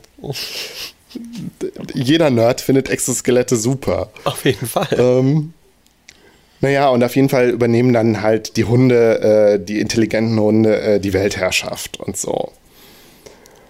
Und äh, das Ganze heißt dann The Lawnmower Dog, also der, der Rasenmäherhund, was, was äh, auch ein Bezug ist auf diesen, äh, diesen ähm, Film der, der Rasenmähermann, wo halt auch äh, mittels wird, also da, in dem Film geht es halt darum, dass irgendwie ein etwas nicht ganz so heller Typ, ja, der halt irgendwie Gärtner ist und den Rasen mäht, mittels virtueller Realität, Gedöns, keine Ahnung, äh, total intelligent wird. Okay. So. Ich dachte, wir wären jetzt eher so bei Planete Affen oder so. Ja, das, das spielt da auch mit rein, weil ich meine, ein Science-Fiction-Klassiker, also ein Buch-Klassiker ist ja äh, Flowers for Algernon, was ähm, auch beschreibt, wie ein Mensch als Versuchsperson, ich glaube, er ist am Anfang geistig behindert, dann auch durch in, in irgendwie einen wissenschaftlichen Eingriff total intelligent wird. Und das Buch schreibt so dessen, dessen äh, das, was den Prozess halt, wie der halt total intelligent wird, am Ende dann aber halt auch wieder seine Intelligenz verliert. Mhm. Ja, und dann gibt es irgendwie eine Parodie über die Reise ins Ich. Also die, ja, die, die, die, sie schrumpfen sich und gehen in den Körper rein von einem Menschen. Es gibt die Parodie auf Inception oder auf den, den ähm, Klassiker, den, den Trash-Klassiker Sardos. Das ist so ein, so ein Science-Fiction-Film mit Sean Connery, wo übrigens auch ähm, einer meiner Lieblingspodcasts, äh, Sophie für Berlin, in zwei Folgen ausführlich drüber gesprochen haben. Sollte man sich unbedingt anhören. Am besten ist es übrigens, wenn die beiden Sean Connery nachmachen. Ich kann das gar nicht so, aber die kriegen irgendwie, das ist unglaublich witzig. Ein, ein kleiner Podcast-Plug am Rande. Ähm, ja, aber es ist eben nicht, nicht nur das, so, dass, dass es so immer diese 1 zu 1 Parodien hat, sondern ich finde, es hat auch immer, also, also ich muss dazu sagen, die Folgen sind ähm, qualitätsmäßig unterschiedlich. Also manche Folgen, da denkt man so, ja, ach ja, das ist jetzt, pff, ist jetzt eher so eine durchschnittliche, äh, von der Qualität her eher so eine durchschnittliche ähm, ähm, Futurama-Folge. Ähm, und dann gibt es aber so wirklich ganz herausragende Folgen, wo die, also wo ich immer dachte, krass, das ist der totale Mindfuck, was hier so passiert gerade. Dazu würde ich dann gleich noch kommen. Äh, wie, wie konkret sind denn immer diese Parodien? Also sind das denn nur die sind ziemlich, Ideen die oder sind ziemlich unkonkret? Also oder beziehungsweise ja Ja, es gibt eine Folge, wo äh, die ist eine ganz, also mir ist jetzt halt gerade noch eine Folge eingefallen, die eine Parodie ist auf dieses Needful Things von, von Stephen King, wo halt der Teufel einen kleinen Gemischtwarenladen aufmacht und äh, Sachen verkauft, die aber irgendwie alle einen Haken haben oder so. Und ich weiß gar nicht, Ach, witzig, ja, da gab es sogar eine Simpsons-Folge ja. auch mal, die Genau. Also da sind die Parodien teilweise schon sehr deutlich und auch wirklich so in your face, dass du direkt weißt, worum es geht. Mhm. Aber ganz oft ha habe ich das Gefühl, so da, da kennt sich jemand mit den Science-Fiction-Tropes total gut aus. Ja, diese, also ich habe noch gar nicht gesagt, wer das macht, mache ich gleich. Ähm, aber die, die spielen halt so mit den Tropes und graben halt auch die, die nerdigsten Sachen raus. Und das ist teilweise was, wo ich mich dann sehr angesprochen fühle, wo ich weiß, der die beiden Macher kennen Star Trek auch mindestens genauso gut wie ich und ähm, graben jetzt die nerdigsten Themen da aus, über die sich aber jeder ernsthafte Star Trek-Fan schon Gedanken gemacht hat. Okay. Ich kann es jetzt gar, das jetzt gar nicht so konkret benennen, aber so dieses Gefühl hat man. Es ist halt nicht nur so die, die große Gag-Show, sondern es ist der, der Nerd in einem wird, der Science-Fiction-Nerd in einem wird angesprochen. Mhm. Ja, die Serie, vielleicht noch, äh, noch, äh, noch dazu, äh, ist von ähm, Dan Harmon und Justin Roiland produziert und glaube ich auch die sind, die haben halt ähm, so, das sind halt die Macher der Serie, ja. Ähm, die kennt man vielleicht ein bisschen, also man, ich, du kennst auf jeden Fall Justin Roiland, weil er äh, die, die Stimme von Earl Lemongrab aus äh, Adventure Time auch ist. Die Stimme, und okay. Ja, Justin Roiland spricht halt äh, Rick und Morty. Also ah. spricht halt beide und verstellt seine Stimme halt. Ähm, und eine der nervigen Sachen an der Serie ist zum Beispiel, dass Rick, äh, der sehr oft besoffen ist, äh, immer ganz oft rülpst, während er spricht. Was, kein, was ziemlich, also da, man gewöhnt sich daran und irgendwann nimmt man es nicht mehr wahr, aber es ist schon am Anfang halt sehr nervig. So. Dieses Derbe, ja, das, das, das Pipi-Kaka-Humor hat halt, ist halt, Rick and Morty hat das halt total. Und ähm, ganz oft geht es mir wirklich auf die Nerven, weil ich finde, es ist irgendwie so Quatsch, es passt nicht so, es muss nicht sein, weil die Serie ja sonst, sonst irgendwie schon ein gewisses Niveau erreicht. Aber vielleicht gehört das auch irgendwie dazu, ich weiß es nicht. Ich habe gelernt, es zu ignorieren. Mhm. Ja, und der andere, Dan Harmon, äh, der hat halt ähm, die Serie Community gemacht. Ich weiß nicht, ob die dir was sagt. Nee. An so eine, ähm, äh, also real, mit real gefilmte äh, Serie, die in so einem Community, äh, Comedy-Serie, die in so einem Community College spielt. Äh, mit so einer Gruppe von, von ähm, Schülern bzw. Studenten, die irgendwie alle so auf, halb auf dem zweiten Bildungsweg sich da so durchwursteln. Und die Serie ist halt auch irgendwie so ein, so ein Kultding geworden, weil sie halt auch immer abgedrehter wurde und immer mehr wirklich so Nerd-Themen anspricht und immer unrealistischer halt auch wurde. Mhm. Aber halt immer auf so einem sehr total fantasievollen Niveau. Ich habe die halt auch einmal, glaube ich, zur Hälfte durchgeguckt. Irgendwann wird sie dann mal nicht mehr so gut, weil ich glaube, der, Dan Harmon dann da auch nicht mehr dabei war. Ich glaube, die ist auf jeden Fall eine zweite, eine, eine zweite Sichtung wert.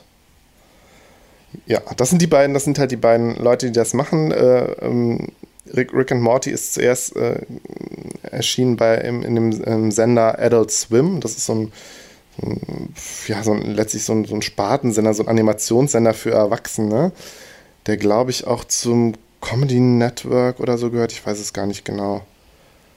Das ist auf jeden Fall äh, ja interessant, dass es für, also allein für irgendwie so Animationssendungen für Erwachsene einen eigenen Kanal gibt. Ähm, habe ich mich aber jetzt auch gar nicht mit beschäftigt. Das ist jetzt nur so, nur nochmal um die Eckdaten klar zu machen. Ähm, dann habe ich mir noch aufgeschrieben, die erste Staffel von Rick and Morty ist im Dezember 2013 erschienen und die zweite Staffel im Sommer 2015. Und ähm, ich glaube, so um 2014 muss das gewesen sein, dass ich zum ersten Mal auf Rick and Morty aufmerksam wurde. Tatsächlich auch durch zwei Podcasts, nämlich den Retina Cast, Folge 25 und die Serienabfolgung Folge 34, habe ich mir gerade aufgeschrieben, ähm, die das beide sehr, beide sehr enthusiastisch diese Serie besprochen haben, wo ich gedacht habe, ja, ich gucke mir das jetzt auch mal an. Ähm, die gab es dann, also die erste gab in der Zeit lang nur die erste Staffel mit, glaube ich, elf Folgen, a 20 Minuten ungefähr, die ich dann ziemlich schnell durchgebinged habe, weil es die auch ähm, online frei verfügbar zum, zum legalen Streamen gab auf der Seite von Adult Swim. Ich glaube, jetzt haben sie nur noch einzige, äh, einzelne Folgen, die man da streamen kann. Und die zweite Staffel äh, mit zehn Folgen ist dann ja auch jetzt schon anderthalb Jahre her. Ja. Worauf die. Pff, ja. Wo ich ehrlich gesagt noch keinen Podcast gehört habe, der, der darüber äh, die zweite Staffel, Staffel so rezensiert hat ich glaube, die Erwartungen waren ganz groß an die zweite Staffel und sie hat sie dann so halb, halb übererfüllt und halb dann aber auch so ein bisschen, weil einige Folgen halt so ernüchternd waren. Ähm, ja. Halb übererfüllt. Dann doch nicht so ganz erfüllt. Was, was heißt das? Ja, ja, also einige, wie gesagt, das sind immer so, weiß ich nicht, jede dritte oder vierte Folge ist halt wirklich ganz großartig. Okay. Und darauf würde ich jetzt vielleicht nochmal ganz kurz eingehen, weswegen, an, ich fand an den an, an, an ein paar Folgen konnte man, also konnte ich meine eigene Begeisterung dann auch so festmachen. Ähm, in der, ich glaube, am Ende der ersten Staffel gibt es eine Folge, die heißt Close Rick Counters of the Rick Kind. Ah. Ja, also die Titel sind ganz oft so ziemlich plumpe äh, Verballhornungen von Titeln von Science-Fiction-Filmen oder Büchern, wo einfach dann irgendwie nur Rick oder Morty drin vorkommt. Mhm. Mm. Und ähm, diese Folge, die denkt halt so dieses Multiversen-Ding und die ähm, Möglichkeit zwischen den Universen zu springen halt so konsequent zu Ende. Nämlich es stellt sich heraus, dass es äh, irgendwo in den Multiversen äh, oder zwischen den Multiversen einen Rat der Ricks gibt, ein Council of Ricks, in dem mhm. sich halt ganz viele Ricks aus den unterschiedlichen Multiversen so zusammengetan haben und einen Rat der Ricks gebildet haben.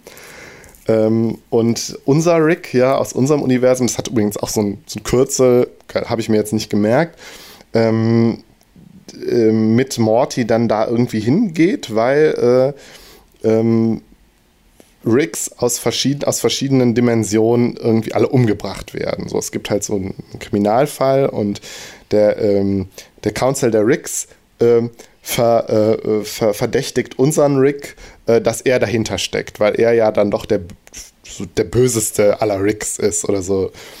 Und ähm, ja, und die, die, beiden, also unser Rick und unser Morty, äh, fliehen dann halt irgendwie, weil sie sollen ja irgendwie festgenommen werden von diesem Council und lösen dann aber den Fall selber. Also sie finden heraus, dass es dann noch einen böseren Rick gibt, der, ähm, der da hinter den Morden steckt. Und ähm, ich überlege jetzt, ich weiß gar nicht, es, es wird so hundertprozentig aufgelöst wird es nicht. Es gibt dann am Ende noch so einen Twist, nämlich, dass eigentlich äh, der Morty von dem, Bö von dem ganz bösen Rick dahinter steckt. So.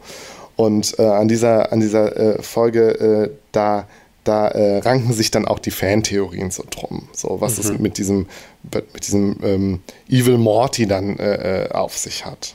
Okay. Ähm, und bei, dir, bei dieser Folge habe ich jetzt halt, ähm, habe ich jetzt halt gedacht, ja, das Geile ist, das ist ja nicht nur eine, eine, Parodie auf Science Fiction, sondern es ist letztlich selber wieder Science Fiction, weil es diesen Gedanken halt, also weil es sich nicht nur lustig macht über oder nicht nur, also nicht nur Spaß hat daran an so Science Fiction Ideen, sondern die auch irgendwie zu Ende denkt. Im Sinne von, ja, wenn wir jetzt, wenn wir jetzt wirklich Multiversen haben und die so und das Alternativwelten sind sozusagen und wir können da hin und her springen, wenn wir das jetzt zu Ende denken, wäre sowas wie dieser Council der Ricks ja tatsächlich möglich. Und natürlich ist das Ganze total witzig und ähm, also birgt halt total viel Potenzial, aber es ist halt auch irgendwie eine Science-Fiction-Geschichte. Also es ist nicht nur, es ist nicht nur was Lustiges, sondern an sich selber auch wieder Science-Fiction. Und ich glaube, ja.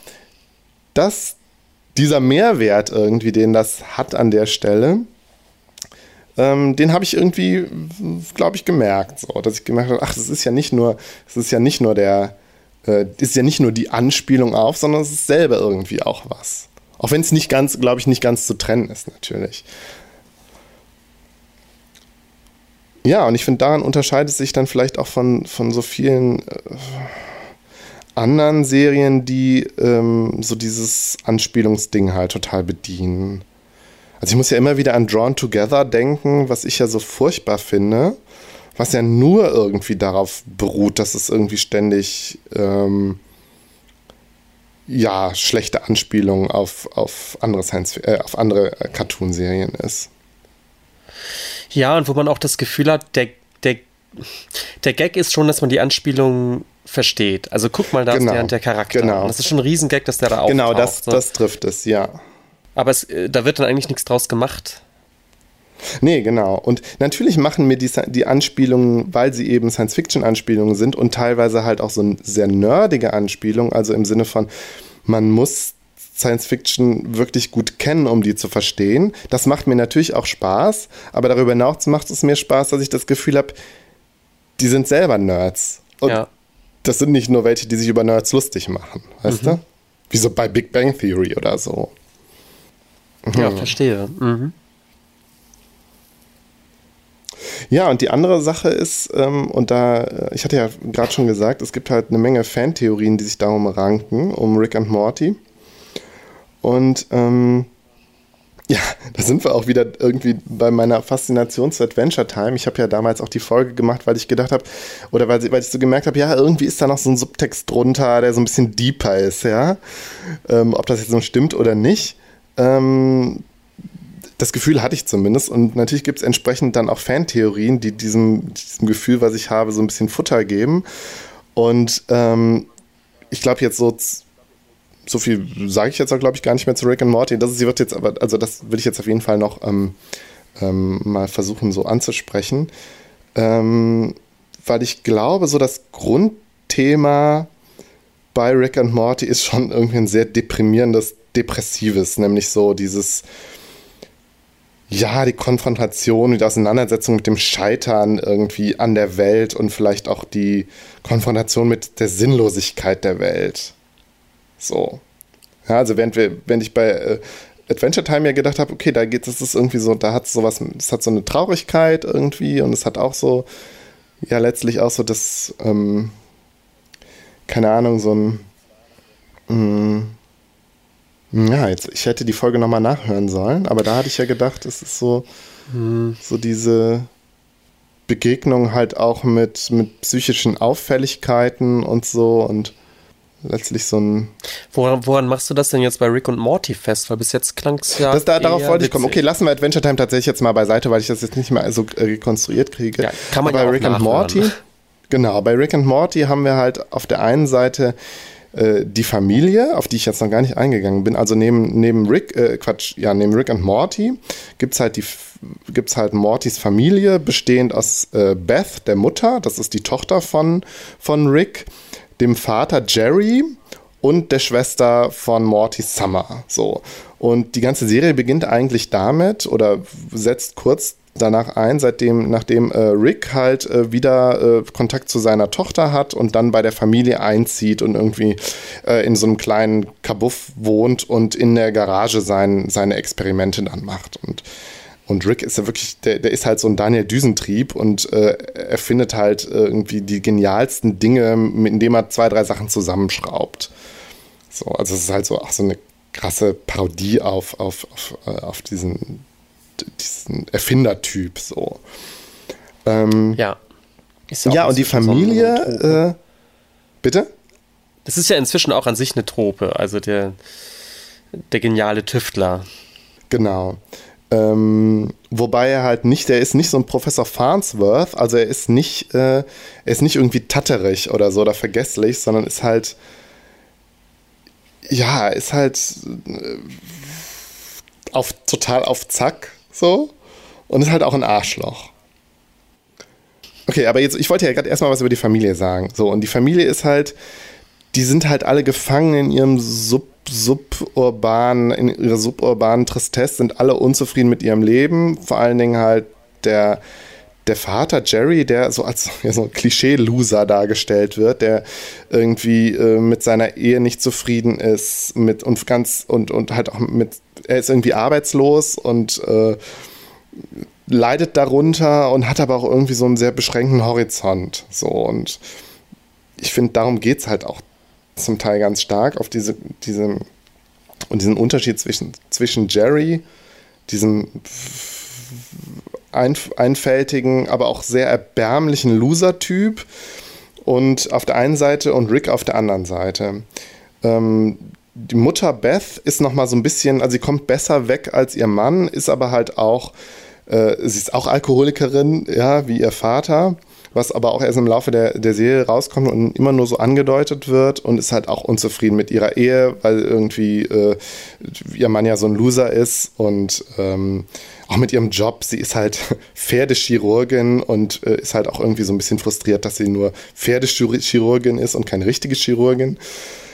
Und ähm, ja, dann spielen dann noch so, so Issues, eben so, so Daddy-Issues eine Rolle, um das jetzt mal so ein bisschen böse zu sagen, weil sie halt äh, ja, äh, einerseits sieht, wie ätzend ihr Vater ist, sie aber andererseits total an ihn hängt, weil er sie irgendwie äh, hat hängen lassen als Kind. So. Mhm. Ja, also du hast auf der einen Seite diese familiäre Tristesse, die wirklich bisschen an die Grenzen der er Erbärmlichkeit gezeigt wird. Und vor allen Dingen halt geht es dann um Jerry. Ähm, und ähm, ja, so dieses alltägliche Klein-Klein, ja. Und auf der anderen Seite hast du Rick, der halt wirklich, ja, muss vielleicht dazu sagen, der ist ja auch so ein bisschen so eine Art Doctor Who-Figur. Ja, ich meine, Doctor Who kennst du auch nicht, oder? Also du hast es auch nicht gesehen, oder? Deswegen nee, habe ich, nie, hab ich nie wirklich äh, gesehen. Referenz nicht so gut. Naja, auf jeden Fall, er hat, also Rick hat auf jeden Fall auch sowas, sowas leicht Überirdisches. Sowas, ähm, ja, dadurch, dass er wirklich durch, durch, durch Raum und Zeit, also ja, eigentlich nicht durch Zeit, aber also durch, durch alle Universen reist, hat er irgendwie so den totalen Durchblick, wie das Universum funktioniert. So. Und hat aber auch dadurch, ähm, ja, und das ist jetzt meine Theorie und die wird halt, also beziehungsweise die Theorie, die ich durch diese Fantheorien, die durchs Internet geistern, halt auch so äh, aufgeschnappt habe, hat halt so eine, so die kosmische Sinnlosigkeit äh, erfahren. So. Ja. Und jetzt halt ähm, nicht nur im Sinne von, ja, wir Menschen sind ja so klein im unendlichen Universum, nicht nur das, sondern dann eben halt auch nochmal diese Relativierung, die irgendwie das menschliche Bestreben erfährt, dadurch, dass du halt da noch unendlich viele andere Universen hast, mhm. in denen halt dein Leben auch andere, also alle möglichen anderen ähm, Wege genommen haben mag. Und man hat so das Gefühl, wenn man die Serie guckt, dass, dass es oft dann so darauf hinaussteuert, dass Rick ja das so, das einfach weiß und damit halt total kämpft. So, und man könnte halt seine ganze Art, seine ganze schroffe und zum größten Teil auch arschlochhaftig egoistische Art. Ja, er nutzt ganz oft dann Morty halt auch aus, um irgendwas zu irgendwas zu besorgen für irgendwelche Inst äh, Experimente, ja. Also wo das, wo, wo seine ganze Art herkommt. Und ähm, ja, also die, die Fantheorien sagen, sagen dann halt auch, ja, irgendwie ist das ja letztlich so ein, so, ein, so eine existenzialistische Frage, ja, wenn du halt irgendwie die, die, die Sinnlosigkeit des Universums erkannt hast, wie gehst du damit um? Und vielleicht könnte man bei Rick dann so sagen, ja, er hat dann, er, er versucht halt unter, unterschiedliche Strategien. Also einerseits versucht er dann halt so der totale Hedonist zu sein und, und sich irgendwie ganz egoistisch durchzuschlagen. Mhm.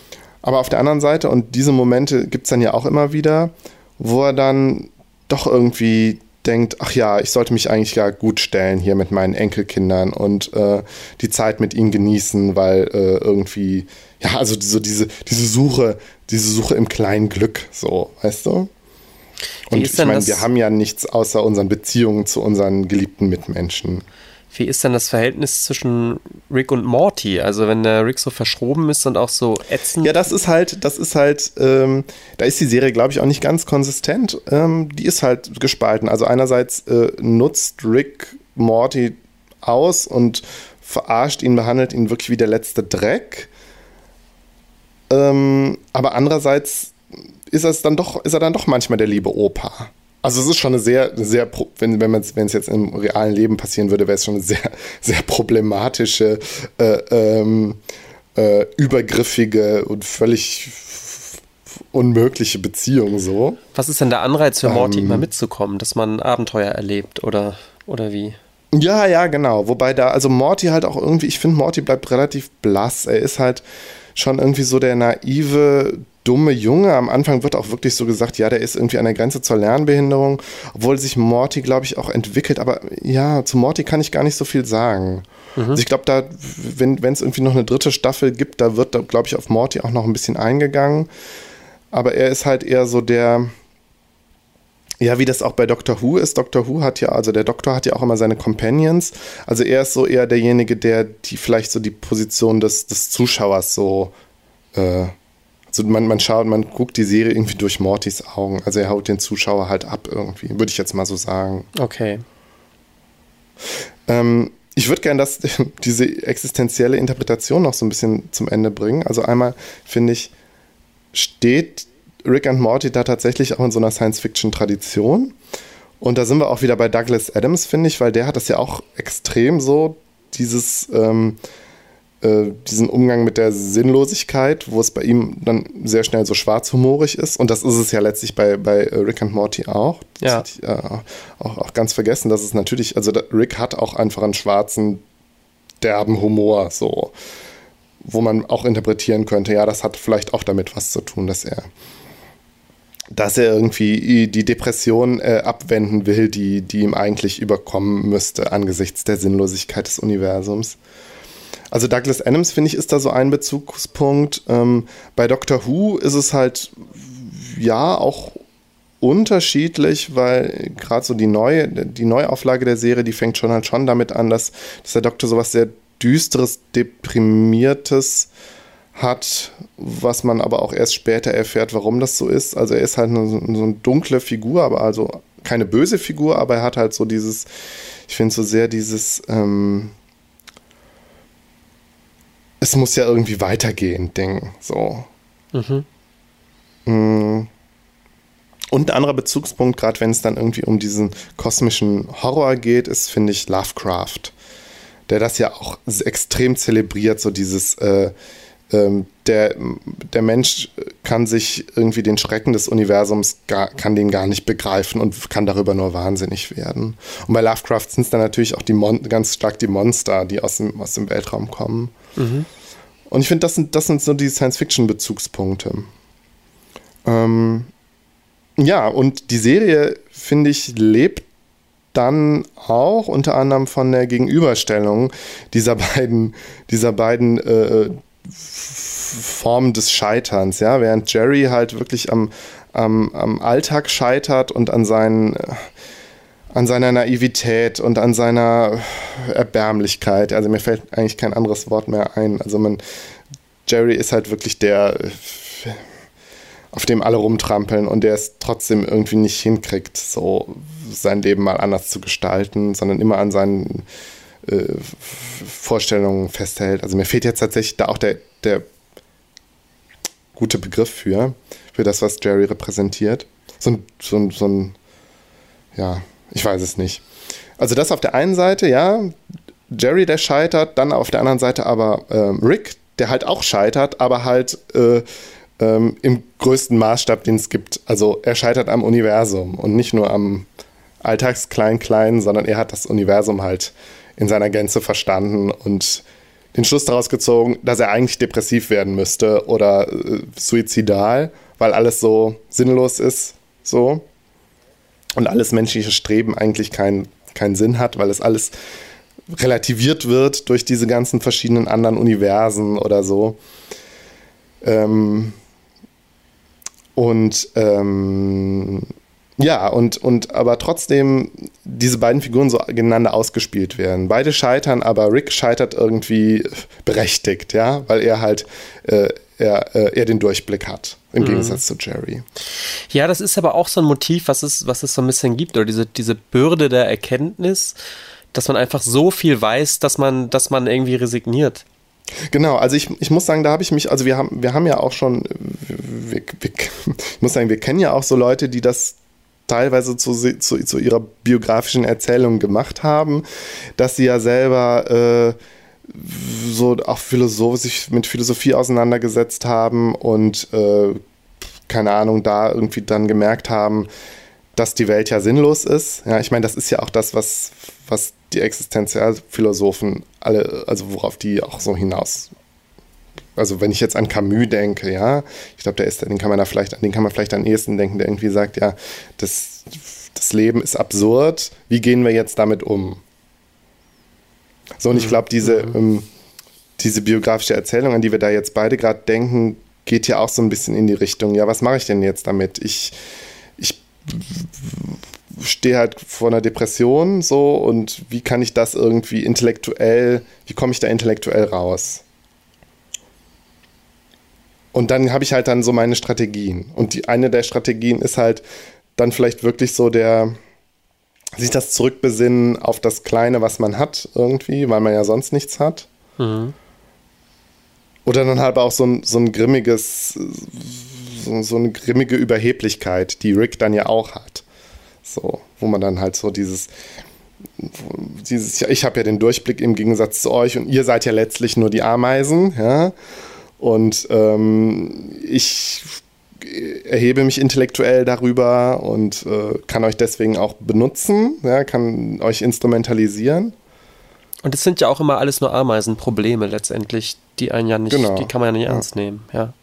Ja, hm. ja aber, aber letztlich ist, also, also wenn ich dann schon manchmal das Gefühl habe, die Serie sagt einem dann schon, äh, äh, das Scheitern von Rick ist halt das Edlere und das Bessere als das Scheitern von Jerry. Ähm, so ganz also Rick, äh, Rick ist ja auch kein Übermensch, so, also im Sinne von, von Nietzsche, ja. Also das wäre ja auch so ein, so ein Nietzscheanischer Gedanke, dass der Mensch sich sozusagen über die Sinnlosigkeit der Welt erheben muss und zum Übermenschen wird, der halt seine Ziele selbst setzt. Das Rick ist halt kein Übermensch, sondern der scheitert, der, der, ja, er scheitert ja selber auch. An seinen Ambitionen. Er mhm. versucht halt diese verschiedenen Strategien, ja. Mal mit grimmigem Humor, mal irgendwie mit völligem Hedonismus damit umzugehen. Ähm ja, aber er scheitert halt. So. Ja, jetzt habe ich gerade ein bisschen den Faden verloren. Wo war ich? also wo, worauf wollten, wollten wir noch hinaus? Ja, die Möglichkeiten ich glaub, ich habe eigentlich fast schon alles gesagt, was ich wollte. Bitte? Die Möglichkeiten mit dieser philosophischen Erkenntnis umzugehen, vielleicht? Genau, ja, ja. Ja, manchmal hatte ich auch so das Gefühl, dass es vielleicht auch so ein bisschen äh, hat was Unsympathisches auch. So, weil es halt auch so was schnell, so was Menschenfeindliches hat. Hm.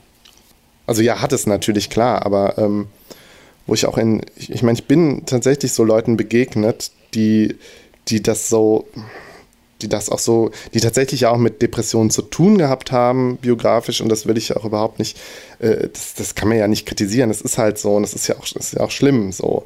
Aber wo ich das Gefühl hatte, da der, die Auseinandersetzung mit der Depression hat zumindest in so einer, so einer jugendlichen Phase dazu geführt, dass da so ein, dass dem Ganzen so ein, ja, so eine Misanthropie irgendwie entsprungen ist oder so. Ja, es hat natürlich auch immer leicht was Überhebliches, ähm, wenn Leute genau, ja, ernsthaft zur Schau halt tragen, sie hätten alles komplett schon mal durchdacht. So. Und die sind, also genau. der Prozess ist jetzt abgeschlossen und äh, daraus hätten sie jetzt ihre, ihre Konsequenzen gezogen, wo man jetzt immer denkt, Moment, Moment mal, wie jetzt? Bist du einmal komplett durch den Kosmos getaucht oder was? Also es hat, weißt du, und das es ist natürlich überheblich. Ja. Ja. Gut, aber vielleicht, vielleicht sollte ich wirklich nochmal, ich glaube, was ich gar nicht erklärt habe, ist, woran, also woran sich in der Serie dieses, diese Sinnlos, dieses Gefühl der Sinnlosigkeit oder der Absurdität so festmacht. Das ist, das ist, das in wirklich in, in, in also diese Multiversen, ja, diese anderen Dimensionen, das kommt ganz häufig vor und da ähm, erleben dann die Personen und halt gerade auch Jerry und Beth und so erleben dann in den anderen Dimensionen, wie ihr Leben hätte besser laufen können. Ach so, so. okay. Was sie dann in Bezug auf ihre jetzige Situation, mit der sie unzufrieden sind, dann natürlich noch deprimierter macht. Oder aber, so wie im Fall von Morty, sie kriegen halt einfach knallhart mit, dass sie äh, in einer anderen, äh, ähm, oder ich meine, bei der die Schwester erlebt das auch in einer Situation, dass sie in einer anderen Realität gar nicht existieren. Mhm. So. Und dass sie da halt schon gestorben sind. So, also die, das eigene Leben wird halt durch diese Multiverse, dieses Multiversen-Ding so dermaßen relativiert und, und so, so, ja, wirklich zu so, zu so einem Ameisenleben reduziert mhm. und verliert halt völlig seinen Wert aus der, aus der Sicht der, der Person. Und das Ganze ist halt, passiert nicht nur innerhalb, äh, mit diesem Multiversen, äh, äh, ähm, ähm, mit dieser Multiversen-Trope, sondern auch da werden halt alle möglichen anderen Science-Fiction-Ideen noch verwurstet, wie was weiß ich, dass das die ähm, das Holodeck oder die virtuelle Realität oder halt äh, das Universum im Universum. Also Rick erschafft ein Universum und in diesem Universum erschafft ein anderer genialer Wissenschaftler noch ein Universum und so. Ähm, oder halt auch irgendwie die künstlich eingepflanzten Erinnerungen. Mhm. Da gibt es dann halt eine, auch eine der der, der sehr guten Folgen, wo halt ähm, nicht mehr, also wo, wo irgendwie in der Familie dann plötzlich äh, Personen auftauchen und alle erinnern sich an sie und es ist irgendwie völlig klar, dass die immer dazugehört haben. Ähm, und dann kommt aber raus, ja, nein, diese Person ist eigentlich ein Gehirnparasit, der nur die Erinnerung eingepflanzt hat, damit okay. man ihn irgendwie durchfüttert, sozusagen. Okay. Das und das wird so konsequent durchgespielt und es ist, es ist einfach ganz großartig. Und da erinnert sich, da taucht dann plötzlich ein, der beste Freund von Jerry auf, Sleepy Gary, der halt, äh, ich glaube, er hat in dieser, äh, in dieser Version, also das ist ja dann keine Realität, sondern in, in, der Erinnerung von Gary, hat halt irgendwie Beth geheiratet oder ist irgendwie sein best, immer sein bester Freund gewesen. Ich weiß es gar nicht. Auf jeden Fall erinnert er sich dann auch so an so eine homoerotische Episode, äh, die irgendwie, äh, ja, so das, das, das, das, was ist so, so ein bisschen so wie bei, ähm, wie bei ähm, Brokeback Mountain, ja, das ist, wo er irgendwie sein ganzes Leben von gezehrt hat, an diese super romantische äh, Yachttour mit Sleepy Gary. Äh, und beide sind ja eigentlich heterosexuell, aber da haben sie irgendwie halt ihr erotisches Abenteuer erlebt. Und es wird auch alles nur so angedeutet. Und dann, und also Jerry hat da total von gezehrt, sein ganzes Leben lang. Das hat sein ganzes Leben irgendwie so ein bisschen verzaubert. Und dann äh, stellt sich halt heraus, das ist halt alles nur eine eingepflanzte Erinnerung und Sleepy Gary ist eigentlich ein Gehirnparasit. Okay. So. Und das wird halt, das wird halt so zelebriert. Und dann verliert er halt natürlich mal wieder, verliert sein, sein Leben natürlich mal wieder einen Sinn. Und das wird so gezeigt. Also Jerrys Leben, der sowieso die ganze Zeit der Verlierer ist. Und so, das ist so dieses Muster, was eigentlich in jeder Folge fast vorkommt. Dass so einem mhm. gezeigt wird, wie sinnlos das eigene Leben halt ist. Ja. Ja, bist du noch da, Benjamin? Ich höre dich ja, gar ja. nicht mehr. Äh, ja, ich höre zu. Okay. ja, und glaub, glaubst du denn, du würdest, würdest der Rick and Morty mal angucken? Äh, ja, ich meine, du bist natürlich jetzt sehr auf diese, auf diese sehr melancholische Sicht Weise eingeschränkt. Ich könnte mir vorstellen, dass natürlich die meiste Zeit der Sendung dann aber doch eher witzig ist, oder? Also. Ja, es ist halt klamaukig und es macht halt sehr viel Spaß und es ist halt. Ähm, ja, es, sind, es, sind, es ist halt dieses ganze äh, Science-Fiction-Nerd-Ding, was mir halt auch so Spaß macht. Dieses, diese, diese melancholische Ebene, ja, die kommt halt noch dazu, wo ich gedacht habe, ach, das, das spricht mich ja auch irgendwie an, dass das verhandelt wird, auch wenn es jetzt nicht unbedingt äh, so ganz in meinem Sinne ist. So, also Jerry tut mir meistens halt auch leid und Rick ist halt ein Arschloch. Ähm, aber ich finde, es gibt dem Ganzen halt nochmal so eine, so eine ernstere Ebene, ja. Ja. Ob das jetzt mhm. auch wirklich alles so konsistent ist, weiß ich nicht. Das, also ich habe da jetzt eigentlich meine eigene Wahrnehmung nur durch, durch diese ganzen Fantheorien unterfüttert. Ob, das, ob du das auch so wahrnimmst, weiß ich gar nicht. Aber ich fand, das, hat, das macht schon irgendwie was aus.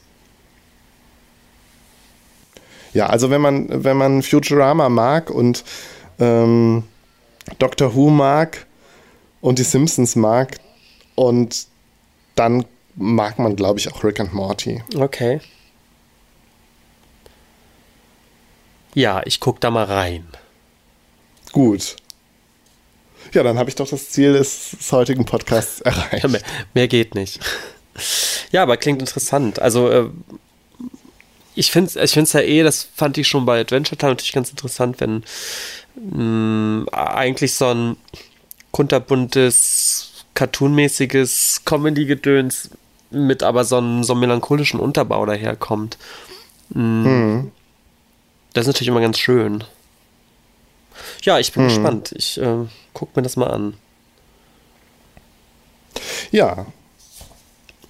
Wobei ich auch glaube, also Rick and Morty hatte irgendwie so einen Hype ausgelöst. Äh, viele Podcasts haben, haben die auch irgendwie erwähnt oder drüber gesprochen.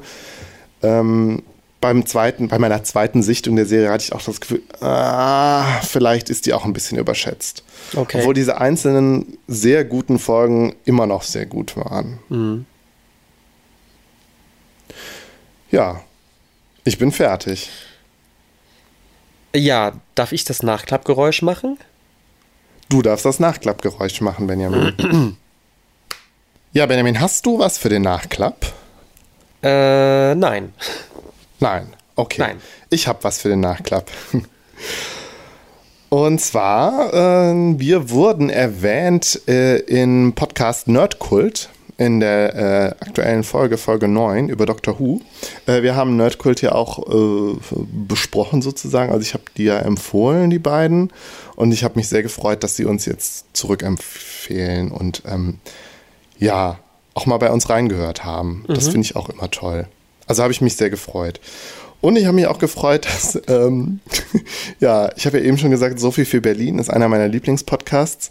Und ähm, das haben, die haben uns auch in ihrer aktuellen Folge, Folge 17, haben die uns auch kurz erwähnt am Anfang. Fand ich gut.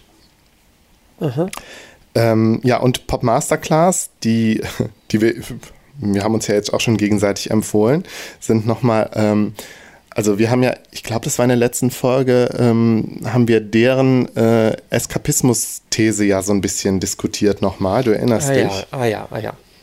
Und die äh, gehen darauf ein, dass ich ja gesagt habe, ähm, äh, dieser Trash-TV und Dschungelcamp und so, das, das, das hätte für mich keinen eskapistischen Charakter, weil ich würde mich ja fremdschämen und ekeln und deswegen ist das kein Eskapismus. Und die beiden ergegnen, ja, ja, doch, natürlich ist das, kann das auch Eskapismus sein. Auch negative Gefühle können irgendwie, äh, ähm, ähm, also stehen, äh, stehen Eskapismus nicht, in, nicht äh, entgegen. Und da muss ich ihnen natürlich zustimmen, weil ich gerade Horrorfilme, finde ich, Na klar, was stimmt. Eskapistisches Genre, haben was können. Aufbaut, ähm, genau. Aber ich finde, da muss man vielleicht, also ich glaube, da haben wir einfach unterschiedliche Eskapismusbegriffe. Ich glaube, deren Eskapismusbegriff ist ein etwas weiterer, weiterer gefasst und ich glaube auch tatsächlich ein psychologischer, während meiner halt eher so dieser, ja, vielleicht auch dieser etwas piefige äh, äh, 70er Jahre Eskapismus ist, im Sinne von Eskapismus ist halt alles das bedeutet, ich kann mich in eine schöne ähm, Welt flüchten und so einlullen ja, also. lassen und mich. Bitte? Ja, in eine heile Welt, in eine heile äh, Volksmusik. Genau, ich kann in eine heile Fantasiewelt flüchten und äh, ja. Also ich glaube, mhm. das ist einfach, das ist dann einfach der, ähm, der, äh, äh also wir haben einfach die, den Begriff unterschiedlich definiert. Ja, ja. Ja, du hast ja eben schon gesagt, ich war ja in Berlin jetzt über Karneval ähm, und habe da direkt nochmal zwei Podcasts aufnehmen dürfen. Und zwar einmal ähm, mit äh, Chris und Nils ähm, von Mumpitz und Glitzer. Wir haben unsere dritte Runde der Weird Sisters gestartet. Ähm, ja, es war ganz toll, ganz großartig. Diesmal auch mit Alkohol kann man vermutlich jetzt, also wenn wir rauskommen, äh, ist die Folge vermutlich auch schon draußen. Kann man dann also nachhören. Ähm, ich habe es selbst noch nicht gehört. Ich hoffe, es ist nicht allzu albern. Mal schauen.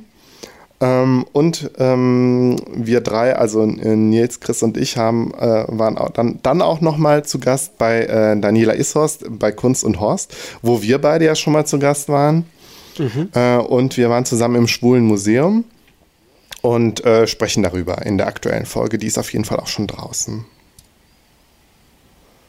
Ja, und ich habe noch eine andere Post Podcasterin kennengelernt, nämlich äh, Maxi vom Podcast Feuer und Brot. Ähm, das, war, das war ganz cool. Also, das, das hätte ich gar nicht erwartet, dass ich noch eine andere, also dass ich noch das, dieses äh, dass man noch mehr Podcaster trifft, sozusagen, ohne es, äh, also nur wenn man mal nach Berlin fährt.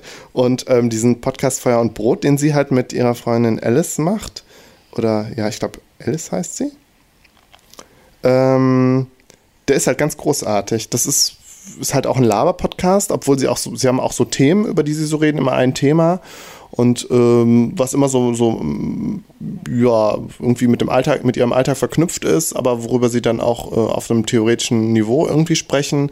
Mhm. Sie sprechen halt auch unter anderem über Rap.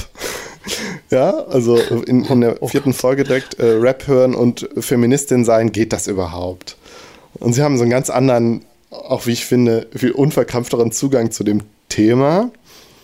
Ähm, sie sprechen also, ich glaube, ich glaube, beide finden Rap gut, aber finden natürlich äh, bestimmte Formen von dem Gangster-Rap, über die wir ja auch gesprochen haben, problematisch. Und sie diskutieren das so aus. Ähm, ja, also auf jeden Fall eine große Hörempfehlung. Und äh, noch eine Hörempfehlung habe ich, äh, ähm, nämlich äh, den Podcast Was denkst du denn? da sind, das sind auch zwei Frauen, die äh, einen kleinen Laber-Podcast machen. Das ist vom Format tatsächlich ähnlich wie, äh, wie äh, Feuer und Brot. Ähm, die halt nur tatsächlich noch einen dezidiert philosophischeren Anspruch haben, im Sinne von, dass sie Alltagsthemen aufgreifen und eine von den beiden Podcasterinnen ist halt Philosophin und äh, das fließt dann immer mal so ein. Es ist halt überhaupt nicht akademisch und auch äh, ziemlich entspannt so, aber es ist, hat auf jeden Fall ein sehr hohes Niveau, muss man sagen. Okay. Ja, auch, auch eine Anhörempfehlung. Vielleicht dann noch ähm, ganz kurz noch ein, ich habe jetzt entdeckt, wir haben ja, wir hatten ja unsere Folge über Fußballkultur und dann habe ich, ist mir dann irgendwann aufgefallen, dass es, äh, dass es gibt den Podcast Stimme der Kulturwissenschaften ähm, der wirklich so einen wissenschaftlichen Anspruch auch hat. Also da stellen halt auch äh, Wissenschaftler ihre Forschungsprojekte da oder ihre Dissertation. Und da gibt es die Folge 53, die jetzt auch äh, wirklich schon vier Jahre alt ist, fast, April 2013, wo äh, Jörn Esch heißt der, der Forscher, über äh, Fußball und die Entstehung von der Fußballkultur in, in Deutschland halt berichtet. Ja, ist, mhm. ein, ist ein bisschen trocken, muss ich dazu sagen, weil es doch wirklich sehr akademisch ist, aber auf jeden Fall äh, eine wissenschaftliche Unterfütterung dessen, worüber wir, worüber wir in unserer Fußballfolge gesprochen haben. In trockenen Büchern. Ja, den gibt es auch, den Podcast. den man auch, kann man auch empfehlen. Es ist hiermit gemacht. Ja, wenn du nichts mehr hast, wäre ich, jetzt, wär ich jetzt wirklich durch. Nein, ich habe heute nichts. Äh, und freue mich schon aufs nächste Mal. Ohne Erkältung. Genau, wir müssen auf jeden Fall, wir müssen das besser hinkriegen, dass, äh, ähm, weil wir haben so ein, so ein Lag drin, so, ein, so eine leichte Verzögerung immer und fallen uns deswegen halt immer ins Wort, ist mir jetzt aufgefallen. In der das Folge. stimmt, unser Skype lahmt ein bisschen. Irgendwas ist da ein bisschen komisch. Ja, ja. Da müssen wir irgendwie mal gucken, ob wir da noch was drehen können. Allerdings ist bei dir ja, also ich bin ja technisch einfach schlecht ausgestattet und da wird sich jetzt so schnell nichts dran ändern. Und du hast ja gerade irgendwie den Abfuck mit deinem Computer. Ja, das ähm, müssen wir mal gucken, wie wir das machen wir jetzt nicht. Aber ich glaube, es liegt eher an der Internetverbindung. Äh, ja, kann ich auch weiß sein. nicht, ob man da viel tun kann. Mal gucken. Vielleicht treffen wir uns einfach das nächste Mal wieder. Gut, dann ähm, ja, bis zum nächsten Mal. Bis zum nächsten Mal. Tschüss. Tschüss.